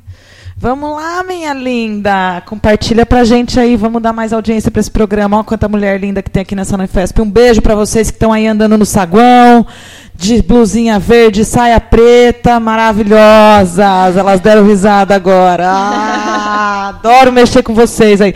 Beijo pro segurança que tá aí na porta também, viu? Abraço. Beijo pras manas da cantina também, que eu adoro as mulheres da cantina aqui da Unifesp. Elas são demais. Então vamos voltar para esse papo aqui, ó. Pergunta de curiosa. As grafiteiras, como que elas se articulam? Rola alguma troca entre as minas do grafite, tipo uma rede de grafiteiras? Como que é a organização? Tem alguma organização? Como é que vocês trocam? Sim, tem. Tem a Efêmera, que é uma rede de mulheres que usa a rua como plataforma, que são é feita pela Bela, é de São Paulo, a qual eu faço parte. Então é uma rede que é, destrincha né, o trabalho das mulheres assim para publicações, para murais. Então elas são à frente disso. Tem a cultura Mulher Cultura de Rua, que também é de uma outra grafiteira, a qual eu faço parte, que também tem grafiteira do Brasil toda, que deve ter umas 400 grafiteiras. Que legal. E a gente troca muito, né? Porque eu acho que a- as meninas, elas são muito unidas, né? E isso é uma quando a gente chega que tem muitas meninas pintando, isso assusta os meninos, né? Porque as meninas têm força e talento e às vezes é melhor que os manos, né? e aí isso isso incomoda um pouco, né? Mas a gente é bem unida assim, as meninas são bem unidas, algumas um pouco menos, né? Mas a gente vai desconstruindo isso, mas a maioria das meninas do grafite elas são bem unidas, sim. Eu já mandei pra você o Tinder dos muros? O Tinder? É, cara, eu achei a semana retrasada. Ah, conheci um painelista aí em Santos, Aham. né, esse tempo atrás. Fiquei meio nas Olha, nuvens. E eu achei uma matéria que falava de um Tinder que une muros e grafiteiros. Eu vou mandar pra você isso, Olha, cara. Eu vou mandar porque eu mandei pra ele, mas meu, eu achei demais isso. E aí a hora que você começou a contar da rede, eu, eu achei, eu achei uma ideia parecida assim. Aí você joga pra essas minas aí que vai Sim. ser legal. Eu lembro que um dia a gente estava conversando na praia e você falou uma coisa que me aguçou a curiosidade. que é o pichar, que é o vandal, né? Que eu não sou da linguagem, né? Do grafite ainda estou entrando nessa parada. Sair para fazer uma intervenção urbana pela arte, não porque você está sendo contratada para executar uma pintura ou porque alguém te autorizou fazer um pintar um muro. Conta uma, um caos marcante aí de uma noite de vandal aí que você saiu. Nossa, já teve várias. Mas uma que é bastante problemática, assim, que a gente estava fazendo um bombe e aí a gente foi abordada pela polícia. A polícia com arma na nossa, na nossa cabeça, Nossa, tipo... Muito criminosos, Muito. Né? Aí como não tinha polícia feminina, eles não me revistaram, mas, meu, eles revistaram os meninos de judiação, assim, como eles foram revistados. E esse é um que fica bastante na minha cabeça. E a gente estava fazendo arte, assim, os caras nem sabiam que, o que, qual é a diferença, porque Pra gente na rua não tem diferença o picho e o grafite. A gente é irmãos, entendeu? O picho ele retrata uma sociedade atual, uma sociedade como ela está se comportando. Sim. E o picho, mundialmente, ele é reconhecido mais que o grafite, porque Sim. o picho ele é uma, uma, uma, essência nossa, é daqui, né? Foi, começou com as poesias marginais, depois com a ditadura. Então o picho é uma característica nossa do Brasil. Então lá fora, o picho ele é mais reconhecido do que o nosso grafite aqui. E quando eu fui fazer uma residência na Espanha, eu não, não pichava, eu comecei no grafite, né? Eu não tive essa minha fase de pichação, tive da tag, tá. mas de pichação não. E aí lá os caras, meu, quando eu fui fazer meu mural lá, eles, não, você vai ter que fazer um picho, vai ter que fazer um picho. e aí eu tive que estudar as letras lá e desenvolver um picho, deixar um picho lá, porque era mais legal do que o grafite. Então, para você ver como a gente desconhece também a nossa história, né? Assim, a pichação, ela é o retrato da sociedade atual, assim. Sim, verdade. O ano passado, aí eu queria falar disso, que eu achei legal, assim, eu gostei desse programa e está começando de novo. Você vivenciou um processo lá no Procomum, com o programa Colaboradora, que reverberou em um monte de novas parcerias. Como que foi esse processo para você? Porque eu sei que ali a integração entre os artistas, artistas de várias, várias áreas, super multidisciplinar, e vocês tiveram que trabalhar juntos, desenvolver projetos juntos. Como é que foi essa vivência?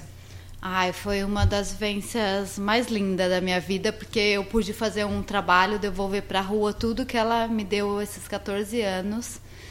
E porque se hoje eu sou a fixa é justamente de estar na rua e principalmente por estar tá na rua e ser acolhida pelos moradores de rua, que eu não gosto muito desse termo, então eu usei eu inventei um outro termo que é ocupantes de via públicas para dirigir para eles. Então essas pessoas foram ah, quem... Eu mandei um beijo para vocês duas aí passando, viu? Beijo. Essas pessoas foram quem me acolheu esse tempo todo na rua, que cuidou de mim, que ficou lá e falava: Olha, você está pintando a parede da minha casa. E aí eu já tinha muita vontade de fazer um trabalho com eles e tendo sendo convidada para participar da colaboradora eu pude desenvolver um livro que ele está em processo de edital para a gente fazer o, a, publicação. a publicação dele esse ano, que é um livro chamado Sentido Semelhante. Eu já venho há um tempo investigando sobre as plantas medicinais, né? Então eu, esse trabalho ele, ele vai em conjunto com isso e a ação era assim: eu com mais dois amigos, né, da colaboradora, uma poeta, a Ju Espírito Santo, e o Mica, que é o fotógrafo a gente saía em deriva ali pelo mercado e ficava conversando com os ocupantes de via pública e se, se tivesse a oportunidade, convidaria eles para fazer o meu trabalho, que é um livro de xilogravura, onde eu desenhava nas costas dele uma planta medicinal, lia sobre essa planta, o que, que ela faz no nosso corpo, e eles desenhavam na madeira o que estava sentindo. Que legal! Então que foi um trabalho muito triste, mas muito gratificante, né? Porque a gente teve contato com a loucura, com a fome, né? Com o descaso da nossa sociedade mesmo, mas eu consegui ser acolhida e consegui que 30 pessoas deixassem eu fazer isso nas costas dela. Então eu me senti muito preparada assim, porque você dá as costas para uma pessoa desenhar que você nem conhece, né? Você está uhum. dando as costas.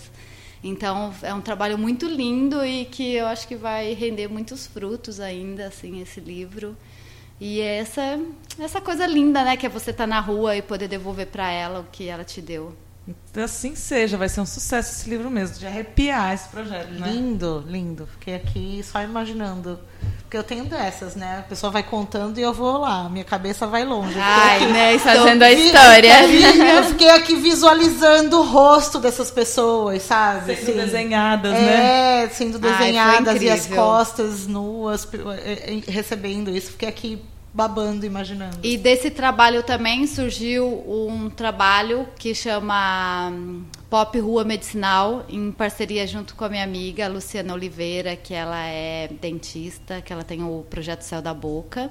A gente fez uma horta medicinal lá no Procomum e agora a gente está desenvolvendo uma farmacinha com cuidados. Então, desse trabalho surgiu esse, que também está em andamento, sobre as plantas, sobre esse conhecimento nosso. E ela é uma pessoa legal para você trazer aqui para falar um pouco sobre isso. Sou ah, louca, não, é, verdade, é já está marcado, viu, gente? Dia 17 de maio, a Luciana vai estar tá aqui, vai contar sobre esse projeto.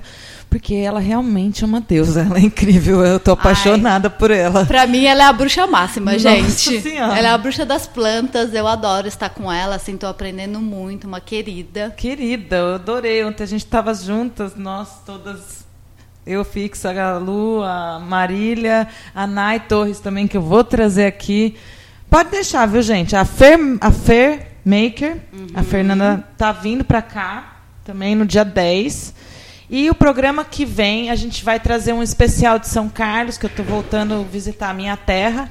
Estou com muita saudade. Eu vou aproveitar falar com a mulherada da minha família lá, que é uma mulherada porreta, e trazer um conteúdo mais familiar para a próxima edição.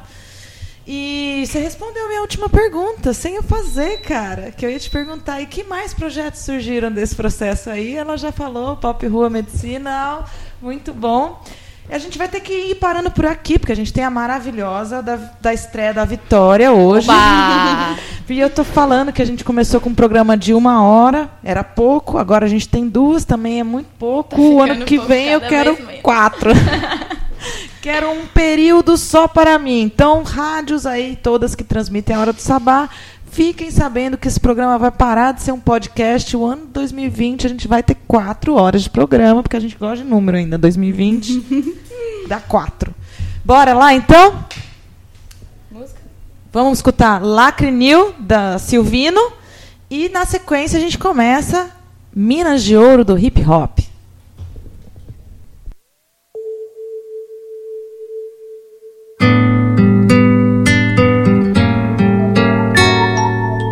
Lacrim, tristeza, há lugar para dor, eu não sei.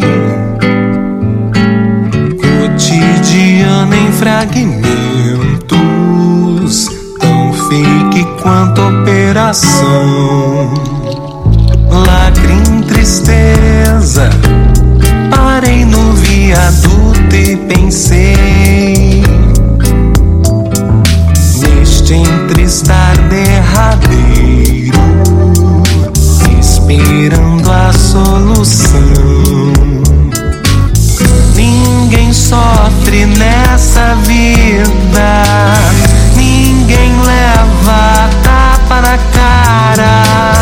Nesse jogo de espelhos vai ficar quem se importa.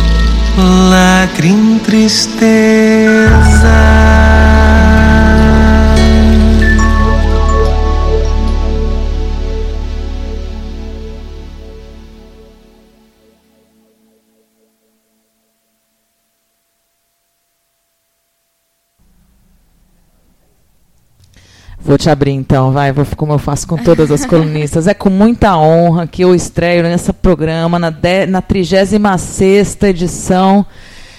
Vitória Pacheco, com a coluna Minas de Ouro do Hip Hop, que está sendo esperada há muito tempo, muito bem preparada. Bora que é tua, gata. Ai, um prazer estar aqui agora como colunista desse programa que já estou há um ano, né? E com esse programa que eu. Ai, gente, tô tremendo até, de nervoso. Nem parece que faço isso desde que essa rádio existe. Primeira mulher da Rádio Silva é a Vitória Pacheco, gente. Olha, que legal! Bichinha tá até suando, gente. Vocês não estão vendo. Quem tá na live tá vendo. Ah, é que esse programa é muito importante, né? Então, pra mim é uma honra estar podendo estrear esse- essa coluna aqui nele. Obrigada. Bom, para começar a falar de mulheres no, no cenário hip hop, né? Agora a, a minha primeira temporada vai ser sobre mulheres no rap. Nada melhor do que começar falando do começo, né? Que é Dinadi aqui pra gente no nosso país. A Dinadi é o nome artístico de Viviane Lopes Matias, que nasceu no dia 19 de fevereiro de 1976, aquariana, em Campinas, interior de São Paulo. Aos 13 anos, cansada de trabalhar é, desde os sete com a mãe, que era camelô, vendendo bonecas, flores e cachos de uva, Viviane fugiu de casa, abandonando a escola na terceira série. E foi morando de favor, onde a recebiam e, quando muito, comia um prato de comida por dia. Sozinha nesse mundão, perdeu a conta de quantas vezes passou pela FEBEM e perambulou por distritos policiais. Seu pai, que era mestre de obras, morreu em 1995 ao se engasgar com um pedaço de carne em um boteco. Quem viu a cena do engasgo nem notou o que estava acontecendo. O homem ainda se arrastou até o banheiro e morreu debruçado na privada. Já sua mãe foi assassinada em casa em 2001, asfixiada com um pedaço de pano que lhe enfiaram na garganta, além de ter sido amarrada com cordas de varal de roupas. Agora, quem fez isso eu não consegui encontrar, não sei se sabem hoje em dia, né? Mas cruel. Cruel. Foi, com certeza, foi uma invasão, né, na casa, enfim. Mesmo com problemas de dicção, a Dinadi não abdicou de seu talento com papel e caneta na mão. Começou suas primeiras rimas com 16 anos, quando se encontrou no hip hop.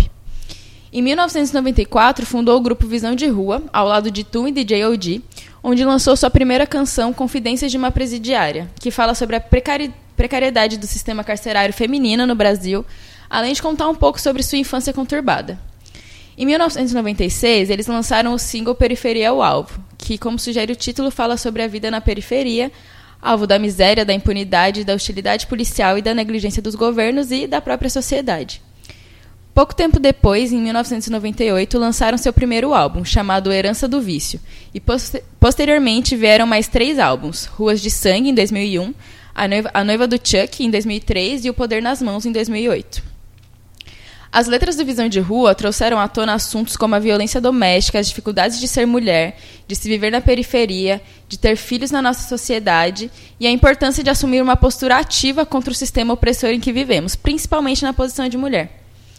É, em uma época em que a cena do rap nacional era dominada predominantemente por homens, como o grupo Racionais MCs, que estava no auge da sua carreira na época, Dinadi chegou com tudo, abrindo espaço para as mulheres nesse cenário tão machista, cantando para quem quisesse ouvir, que mulher nenhuma precisa ser submissa a homem, que o amor não é para acabar com a sua vida, e trazendo à tona a realidade da mulher periférica. A rainha do rap disse tudo isso relatando muito da sua sofrida realidade. Foi com sua qualidade poética, dedicação, perseverança e crença no rap como a chama para reacender as esperanças de quem se identifica com a mensagem transmitida, que Dinadi ganhou espaço e muito respeito na cena. Costumava subir aos palcos vestida com roupas largas, óculos escuro, óculos escuros, boné e a cara amarrada. Dizia que se recusava a usar roupas justas, pois queria que direcionassem a atenção para a verdade contida em sua música e não para a sua bunda. Hum, ela foi des... Mas ela foi desconstruir isso, né, dez anos depois e, come... e trocou o estilo mais largado por uma trança no cabelo, um salto alto e sombra azul nos olhos. Porque mulher tem que se vestir como ela quiser, na verdade, né? Se ela quiser mostrar a bunda dela também. Pode mostrar. Fica bom. E tem que ouvir a mensagem dela, né? Uhum. Em entrevista para a revista Época em 2009, ela disse: Eu nunca paguei pau para homem. Do nosso mundo só nós conhece. Cada mulher sabe o medo que ela tem. O homem pode ver, mas não pode sentir. Por isso, eu tenho maior respeito pelo Racionais, mas vai me desculpar. Chamar uma mulher de vadia é muito difícil de aceitar. O Mano Brown fala da mãe nas letras, mas nunca da mulher dele. Qual é a resposta? Resistir. Eu sou de Nadir e meu bagulho tá no sangue. Eu sempre arrepio quando eu leio esse trecho, Nossa, gente. Nossa, arrepiei também. Nessa mesma entrevista, a rapper de declarou um de seus maiores medos. Ela disse ter medo de que Dinadi morresse e fosse esquecida no rap, porque Viviane era uma mina sem emprego, estudo e nem chance, que nasceu pro crime, mas não tem currículo nem pra faxina. E dentre suas duras batalhas diárias que lhe serviram de inspiração, a vida lhe trouxe mais uma: o amor. Foi na adolescência que ela conheceu Chuck, o homem que lhe mostrou as dores e delícias desse sentimento tão avassalador. E foi em meio à chama dessa paixão que Dinadi viu seu companheiro ser condenado à prisão. Mas como a mulher forte que sempre foi, não desistiu desse sentimento apesar das circunstâncias. E é em sua música que podemos sentir toda a dificuldade e humilhação passada por uma mulher exposta às revistas íntimas exigidas para poder ver o amor da sua vida pelos dons da cela de uma prisão. Caraca, vocês vão ouvir daqui a pouco. Na, uma das músicas que eu escolhi, é, do lado de fora da muralha, onde ela relata um pouco dessa realidade, né? Da, da mulher que, que vai, né? Ela fala, dia de quarta-feira, a mulherada vai fazer a unha, arrumar o cabelo. Enfim, vocês vão ouvir. Mesmo com todos os obstáculos enfrentados em sua caminhada, Dinadi persistiu na luta para se erguer na vida. Vendia bonés e camisetas do Visão de Rua, e lançou também discos que levou o grupo a seis indicações do Prêmio Utus, o maior evento de premiação do hip hop nacional, tendo vencido na categoria Melhor Grupo Feminino em 2000 e 2001 e na categoria Melhores Grupos ou Artista Solo Feminino da Década em 2009. Se libertou de vícios antigos e se apegou mais a Deus, se convertendo à religião de Testemunha de Jeová. Seu disco solo, O Poder nas Mãos, de 2008, último trabalho lançado antes da sua morte, trouxe muito dessa fase tão feliz vivida pela rapper. E sobre esse período declarou em uma de suas últimas entrevistas: Hoje a minha vida mudou. É como se eu fosse uma outra pessoa. Não fumo, não bebo, não uso droga. Estou me sentindo mais forte e às vezes eu choro de alegria, nem acredito. E depois de 11 anos unidos pelo amor, quando finalmente Chuck é, conquistou sua liberdade, Dinadi realizou seu sonho de selar seu matrimônio. O casamento aconteceu no Sesc Taquera, no dia 11 de abril de 2009. E junto com tão sonhado casamento veio também o fruto dessa união, a primeira filha do casal e o segundo filho de Dinadi, que na época já tinha um filho de 13 anos, fruto de outro relacionamento. A Aline foi planejada por quase dois anos e seu nascimento aconteceu no dia 2 de março de 2010. Porém, toda a alegria pela chegada da criança ao, mesmo, ao, ao mundo se fez em prantos alguns dias depois. Mesmo com todo o cuidado de contratar um plano de saúde pelos benefícios da realização do parto em uma maternidade privada, a rapper que estava no ápice de sua felicidade e realização veio a óbito 17 dias depois de dar à luz a Aline, após contrair uma infecção hospitalar. As complicações vieram logo após a realização da cesárea, o que a manteve internada por 10 dias. E mesmo recebendo alta, as complicações voltaram e foi na segunda internação, em um hospital diferente, que ela veio a falecer. O marido acusou os hospitais envolvidos de negligência nos cuidados com sua mulher que chegou a ouvir de funcionários de um dos hospitais que suas queixas eram frescura. Nossa. Homens, né? Violência Enfim. obstétrica. Pesado. Violência institucional, chama isso. É um tipo de violência contra a mulher que chama violência institucional. No pico de suas conquistas e cheias de planos para o futuro, Dinadi partiu deixando o rap de luto. Mas a herança também deixada pela então consagrada rainha do rap é de uma riqueza imensurável. Porém, desde sua morte, seu trabalho tem perdido força, sendo cada vez menos tocado e comentado. E é por toda sua luta e dedicação que não devemos deixar sua, deixar sua figura morrer dentro do, do mundo hip hop.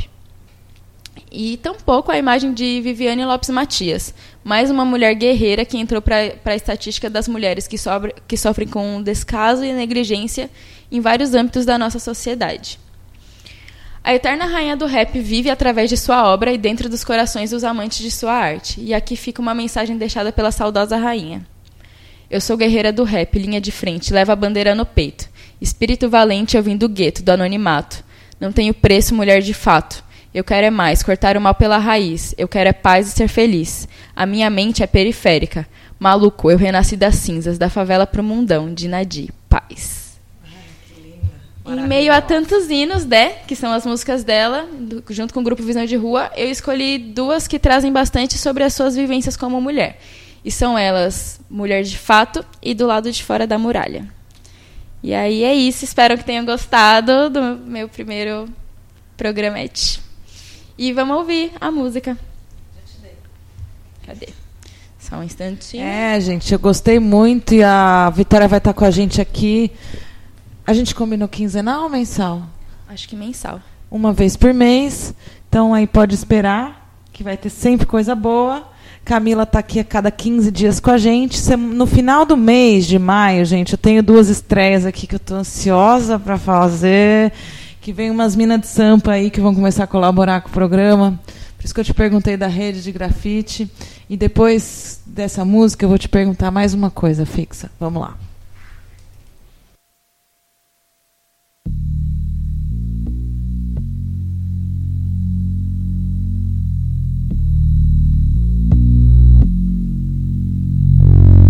Uma mensagem diretamente mulher pra mulher. Afinal, jogamos no mesmo time. É natural que eu defenda os nossos direitos, mas do mesmo jeito. Vou apontar aquelas que não merecem respeito. Uh.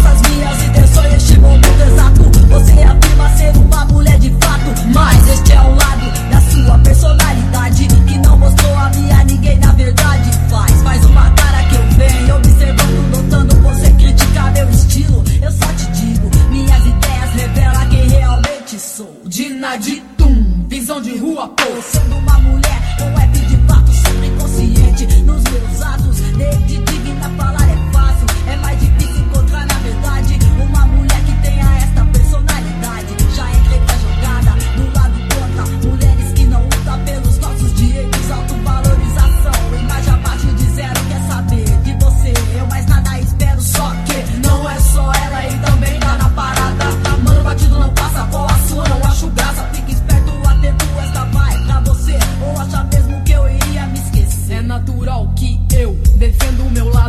acima de tudo. Esta vai pra você, segura a bronca, não pode do assunto. Eu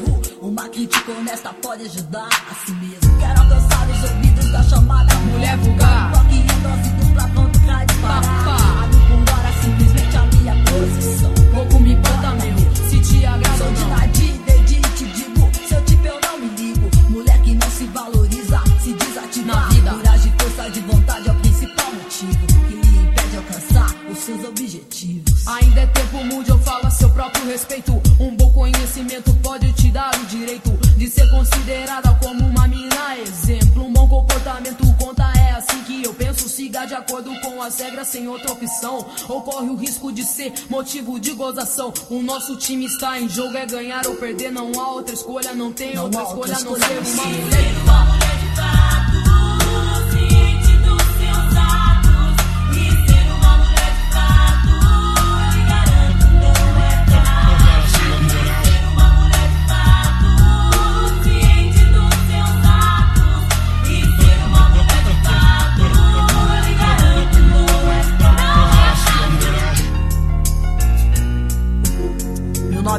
1999. Visão de rua vai mandar de igual pra igual pra muitos otários. Que não acreditam na capacidade da mulher no rap nacional. Mas está aí. Quatro bases, mulheres de fato, provando o contrário.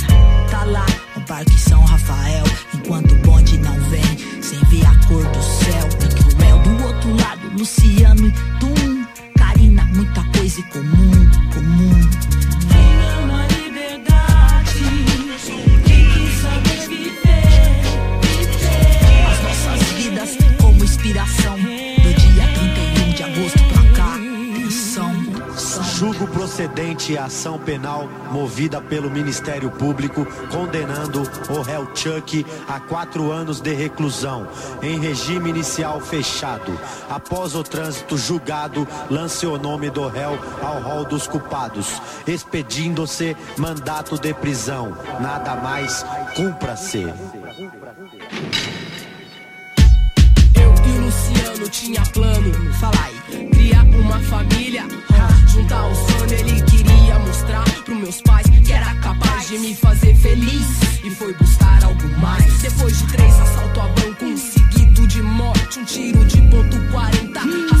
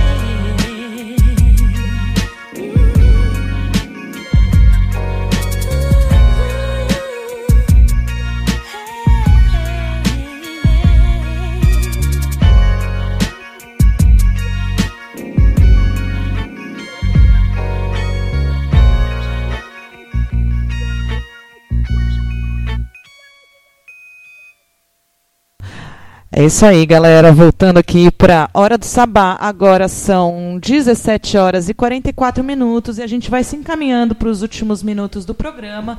Mas lembrando que se você quiser conhecer as obras da, da, da Fixa, ela tá, abriu a exposição no Cinza General Store, ali na Praça do Rotary, no Gonzaga. E a exposição fica lá 10 dias, mais ou menos, isso. é isso, né? É de uma semana, 10 dias, que é o praxe lá da casa que é um bar, restaurante, que tem o intuito de trazer mais a fruição artística para as suas atividades e promover para o seu público-alvo algo de mais conteúdo. É bem, vale a pena conferir. Vai lá visitar a exposição que vale a pena, né, Fixa? É isso aí, gente. Cola lá. Mas aí conta pra mim que você me falou que tem um evento de grafite esse final de semana aqui na Baixada que está imperdível. Amanhã vai ter o primeiro encontro de grafite do Guarujá. São mais de 40 artistas pintando. Vai ser numa comunidade Conceiçãozinha, ali em Vicente de Carvalho. Então, se vocês estiverem aí de boa e quiser ver arte, cola lá. Vai ser sábado e domingo, das 8 às 18. Tá todo mundo convidado. Arraso! Agora a gente vai para uma outra coluna que eu estou ansiosa para trazer para vocês, que é a infusão feminina que é produzida pela Marina Machado, que é designer, ela é ativista feminista, ela é orientadora do Sagrado Feminino, é diagramadora, mãe, amiga, uma parceira muito bacana, que está trazendo hoje nessa coluna desmistificando a menstruação e a TPM. Olá, mulheres cíclicas. Eu sou a Marina Machado você está ouvindo a Hora do Sabá. Essa é a sua coluna de compartilhamento da sabedoria ancestral da mulher, Infusão Feminina. Me segue nas redes sociais, arroba Guardias da Lua. Vamos falar sobre menstruação? É um tema que para algumas pessoas é um tabu, para outras é um sofrimento, mas a verdade é que a menstruação ela é e foi para os antigos povos muito importante. Era um momento em que a mulher estava em conexão com a força superior. Era um mamífero sangrando sem morrer. E isso era muito místico, muito mágico. É claro que com a sociedade patriarcal, a menstruação foi se tornando de divina para diabólica, né? E quantas vezes a gente já se referiu ao nosso período menstrual como assim, aqueles dias. Isso é um regulador, né, de como que na sociedade a menstruação se transformou em algo pejorativo, algo negativo, que a gente quer esconder, enfim, de alguma forma camuflar. A verdade é que é impossível esconder a menstruação. Ela acontece todo mês e durante a vida de uma mulher, ela vai acontecer em média 546 vezes o que dá em torno de uma tonelada de absorventes descartados no lixo. É muita coisa. E não dá para ignorar esses números, né? É bastante. Então, uma forma de você se pacificar, uma forma que as mulheres têm encontrado, é o período positivo, que é um conceito que busca respostas de como você transformar esses momentos difíceis momentos de respostas. Eu deixo a indicação aqui para um documentário super legal chamado La Luna em Ti, disponível no Netflix. Mostra a história de uma mulher que busca em médicos, em profissionais, em outras mulheres, as respostas para como se pacificar, como transformar a menstruação em algo tranquilo, harmonioso e ok né? Sem grandes problemas.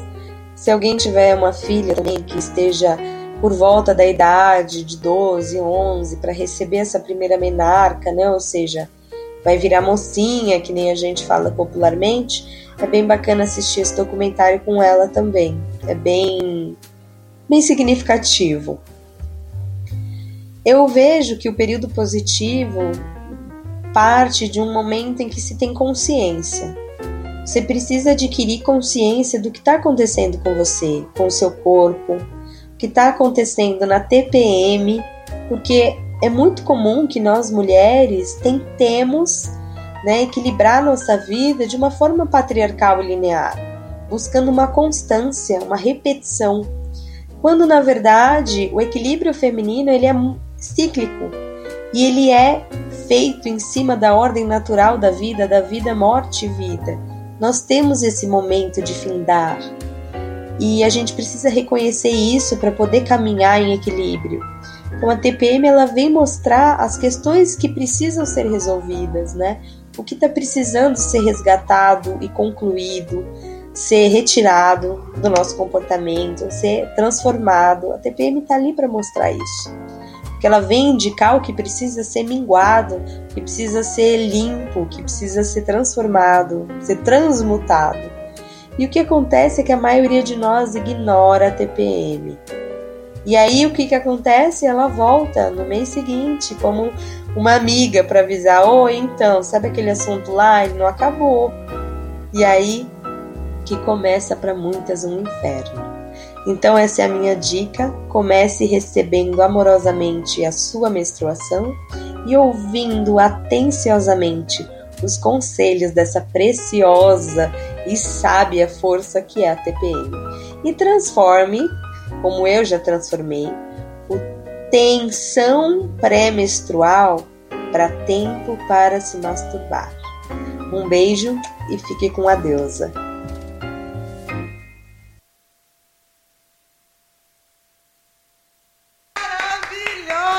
Maravilhosa.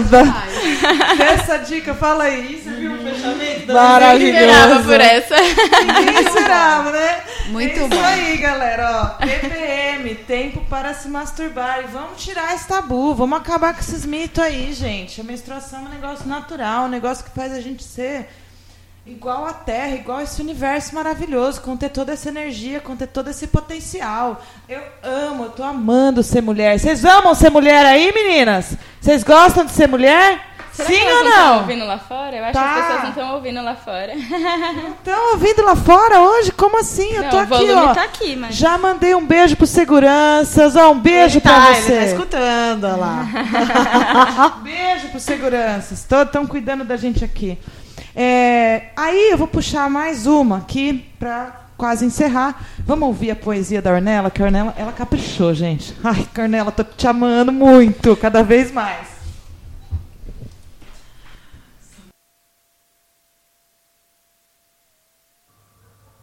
Beijou a minha boca como se fosse a última. Puxou os meus cabelos como se fosse náufrago. Tocou o meu corpo como se fosse cego. Fez de amor como se fosse crédulo. Olhou nos meus olhos como se eu fosse a única. Meu nome é Ornella Rodrigues e eu tenho um coração selvagem. Nossa, pio. falar, Camila? Eh, Deixa eu suspirar primeiro. Ornella arrasou. E olha, mesmo sem a gente combinar, parece que foi combinado esse roteiro hoje, hein? Uhum. Não é? Não é? E não é? Mulheres em sintonia, É né? mesmo. Não é? Não parece que foi combinado esse Sim. roteiro hoje? Não foi, minha gente. Não foi, mas parece que foi. O Não universo, foi. acho que. O universo conspirou. Ele vem isso. aqui na minha orelha. ele Mulheres fala- sincronizadas. Mulheres Total. sincronizadas. Quando eu escolhi a história e nem imaginava que Ornella vinha com essa poesia maravilhosa, que Fixa ia estar aqui, enfim. E deu tudo certo. É o que eu falei, eu até postei esse programa, eu preparei ele hoje de manhã. Ah, ela tá aqui, maravilhosa! Ornella, linda! Tá aqui chamando muito. Guria, arrasou! Amo! Porque eu escrevi mesmo. Esse programa me emocionou prepará-lo hoje. Ele tá cheio de emoção, cheio de carinho, cheio de magia, cheio de deusas. E é isso, é a hora do sabá, né, gente? É a hora do Covém, é a hora da gente se reunir, é o nosso espaço mesmo.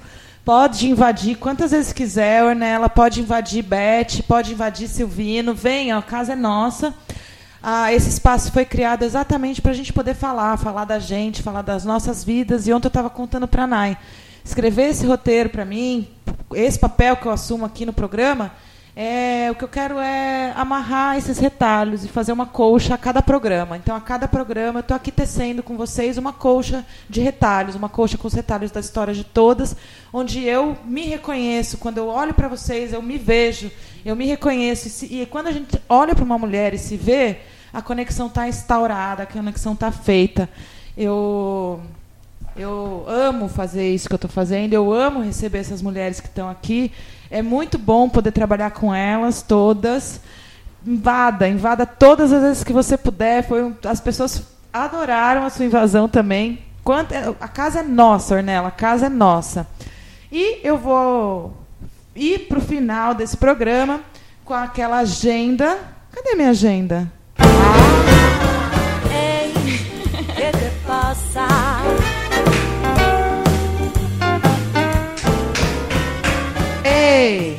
Que te passa? Te passa que temos muitas cidades para contar coisas para fazer. Nosso principal critério, claro que é o critério da gratuidade, da atividade de fruição gratuita da arte.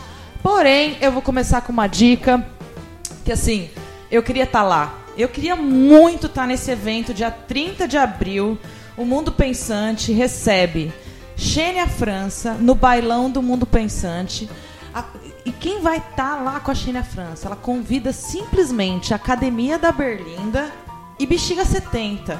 Eu vi no stories do Instagram o ensaio, a Xênia França regendo a Academia da Berlinda e o Bexiga 70. Mano, que que é aquilo? Se você estiver em São Paulo e quiser ver um bom show, 30 de abril, às 22 horas, eu recomendo que você vá no Mundo Pensante. Agora, se você está aqui em Santos, tem muita coisa para fazer em Santos. Eu até fiquei com peso na consciência de não conseguir falar tudo que eu tinha para falar aqui. Então eu vou começar falando da Mostra das Minas, que começa dia 27 do 4 às 16h30, no Cocine, no MIS, ali no Museu da Imagem Som, que fica na Avenida Pinheiro Machado, número 48. No dia 27, o que, que você vai encontrar lá? Mostras de filmes. Vai ter a mostra longa e a mostra curta. No segundo dia, o dia 28 do 4, a, a Mostra das Minas migra para o Lobo Estúdio, na rua Luiz de Camões 12, que foi nossa casinha de verão maravilhinda. Um beijo para o Jota e para Nara. E quem vai estar tá lá é a parceira maravilhosa Amanda Gaspareto, que também vai estrear em breve uma coluna aqui, que vai estar tá ministrando a oficina Autonomia Sonora. E tem mais uma oficina lá, né? Que eu esqueci de anotar aqui, uma escola que vai estar rolando várias oficinas lá no Lobo pela mostra de, das Minas, de cinema das Minas. A Yasmin está se destacando aí no território brasileiro como a mina do, cine, do, do, do cinema. Ela é muito foda, Yasmin Avarez, vocês vão ouvir falar muito dessa mulher ainda. É, sábado também, às 14 horas, das 14 às 20 horas, vai ter a oitava festa do livro na Estação da Cidadania. Gente, o, o nosso presidente aí está cortando um monte de coisa na educação, então a leitura fica cada vez mais importante para a gente desenvolver o pensamento crítico. A arte e a leitura fazem com que a gente melhore como indivíduo, eles contribuem com a nossa evolução dia a dia. Então vamos lá, comparecer nesse evento, nem que seja para só dar uma passadinha, ver que tipo de título que está sendo exposto lá, mas vale a pena valorizar essa atividade. No Instituto Procomum, lá no Lab Procomum, na rua 7 de setembro, 52, na Vila Nova, vai acontecer no final de semana a FliSol, que é o Festival do Software Livre. A atividade também acontece ao longo do dia e vai ter muita diva maravilhinda falando de software livre. Então bora colar também no Procomum esse final de semana que vai ser massa. Agora a minha dica santista para hoje esse é o ritmo que você me conheceu, né? Uhum. Aceleradaço. Ah, mas da agenda Isso. é assim. Porque ó, a gente tem dois minutos para acabar o programa e ainda tem mais três cidades para falar. Hoje, galera, Quiloa, sexta autoral, na sede do centro, a partir das 19 horas, daqui a pouquinho, meu. Quem conhece o Quiloa, quem é de Santos, sabe que vale a pena prestigiar. Inclusive, eu tô sabendo que a Ornella vai estar tá lá nessa noite autoral aí do, do Quiloa. Tô certa? Chuva de likes aqui para mim, Ornella. Bora pros pé vermelho? Pé vermelho, adoro o norte do Paraná. É isso aí. 4 de maio, semana que vem, sábado, às 18 horas, tem o Sarau das Pretas no Yamacumbi Vive, que é lá na é, o tema é Yamacumbi Vive. A atividade acontece lá na Vila Cultural Cemitério de Automóveis. Santa Maria, dia 30 de abril, logo depois que você terminar de ouvir o nosso programa. Vou pegar o vinil, sim, Fredão, só que eu tô no ar agora, depois eu te respondo esse Messenger. Santa Maria, dia 30 de abril, assim que acabar o programa às 10 horas da noite, que a gente está lá no ar eh, na reprise das 8 às 10, você pode correr para o terceiro baile Ska. Aonde? Na Avenida Roraima, no bairro Camobi. Atividade gratuita, vale a pena conferir.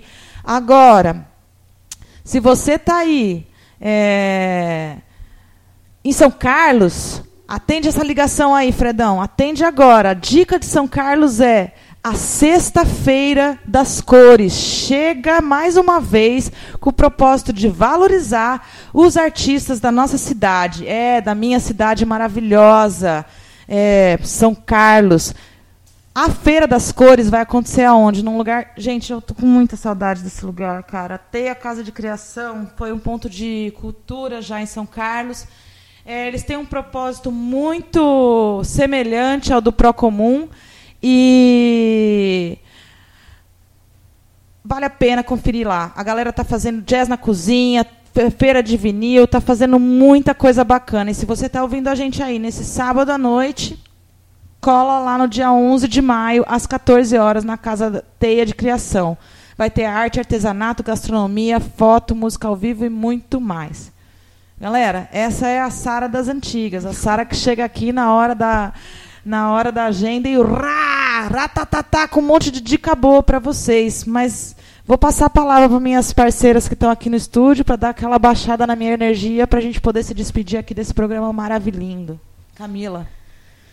Acho que só dá tempo da gente dar um tchau, um até breve e pensem direitinho as histórias que a gente contou aqui hoje de várias mulheres incríveis.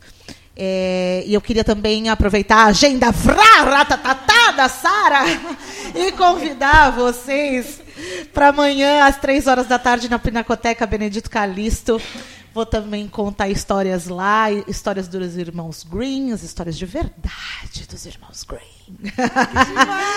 e, e aí eu espero vocês. Um beijo e até a próxima quinzena. Até, é dia 17. Até daqui 15 10, dias. Dia 10, é, dia 10 ela volta. Vitória. É, quero agradecer a atenção de todo mundo. Foi muito legal voltar ativa aí na rádio, só fora da mesa de som, que é onde estava mais habituada. E gratidão aí por todo mundo que ouve. Espero que cada história aqui tenha servido de alguma coisa, né, para a vida de vocês. Tenho certeza que serviu, porque para cada uma aqui fez toda a diferença, sempre faz. E é isso, bom fim de semana. E eu tô aqui toda semana, né? Então até sexta que vem. Fixa. Galera, valeu aí todo mundo que estava ouvindo a gente.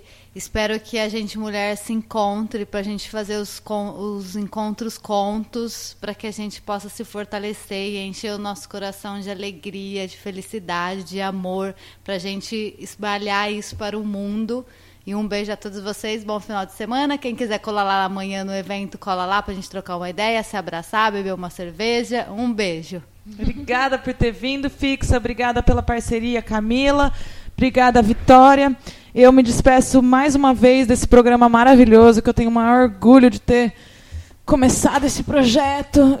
Olha, semana que vem vou chegar aqui com novidades, se a gente ganhou ou não o Prêmio Profissionais da Música, que sai dia 30 de abril. Eu tenho certeza que nós vamos levar essa, que a gente está merecendo mesmo. Foi uma. Foi um. Foram grandes gigantes que estavam concorrendo com a gente. Tinha uma mulher com um programa em Bruxelas, Nova York, Buenos Aires, 40 mil seguidores. Eu não sabia, a hora que eu vi, eu falei, já era, mas enfim. Vamos levar essa para nós. Se não levar também não tem problema. Ano que vem a gente tenta de novo. Eu sou Sara Mascarenhas, convido vocês para curtir todas as páginas no Facebook, Hora do Sabá, radiosilva.org, radiobloco.net, almalondrina.com.br, o Lobo Estúdio, a Camila Genaro, a Cela Musical, a Flora Miguel, a Vitória Pacheco, curtam o trabalho da Fixa, que tem muita coisa legal. Amanhã esse programa está sendo exibido na radiopagu.com.br a partir das 8 da noite. E eu deixo vocês aí com Dandara, repetindo Dandara, da Silvino, que lançou esse manifesto Humus e tem muita coisa para falar para vocês aí também. Muito obrigada. Sexta-feira, juízo, vai se divertir, se divirta com sem moderação, mas com muita responsabilidade. Então não dirija, se beber não dirija, se transar use camisinha. Fui.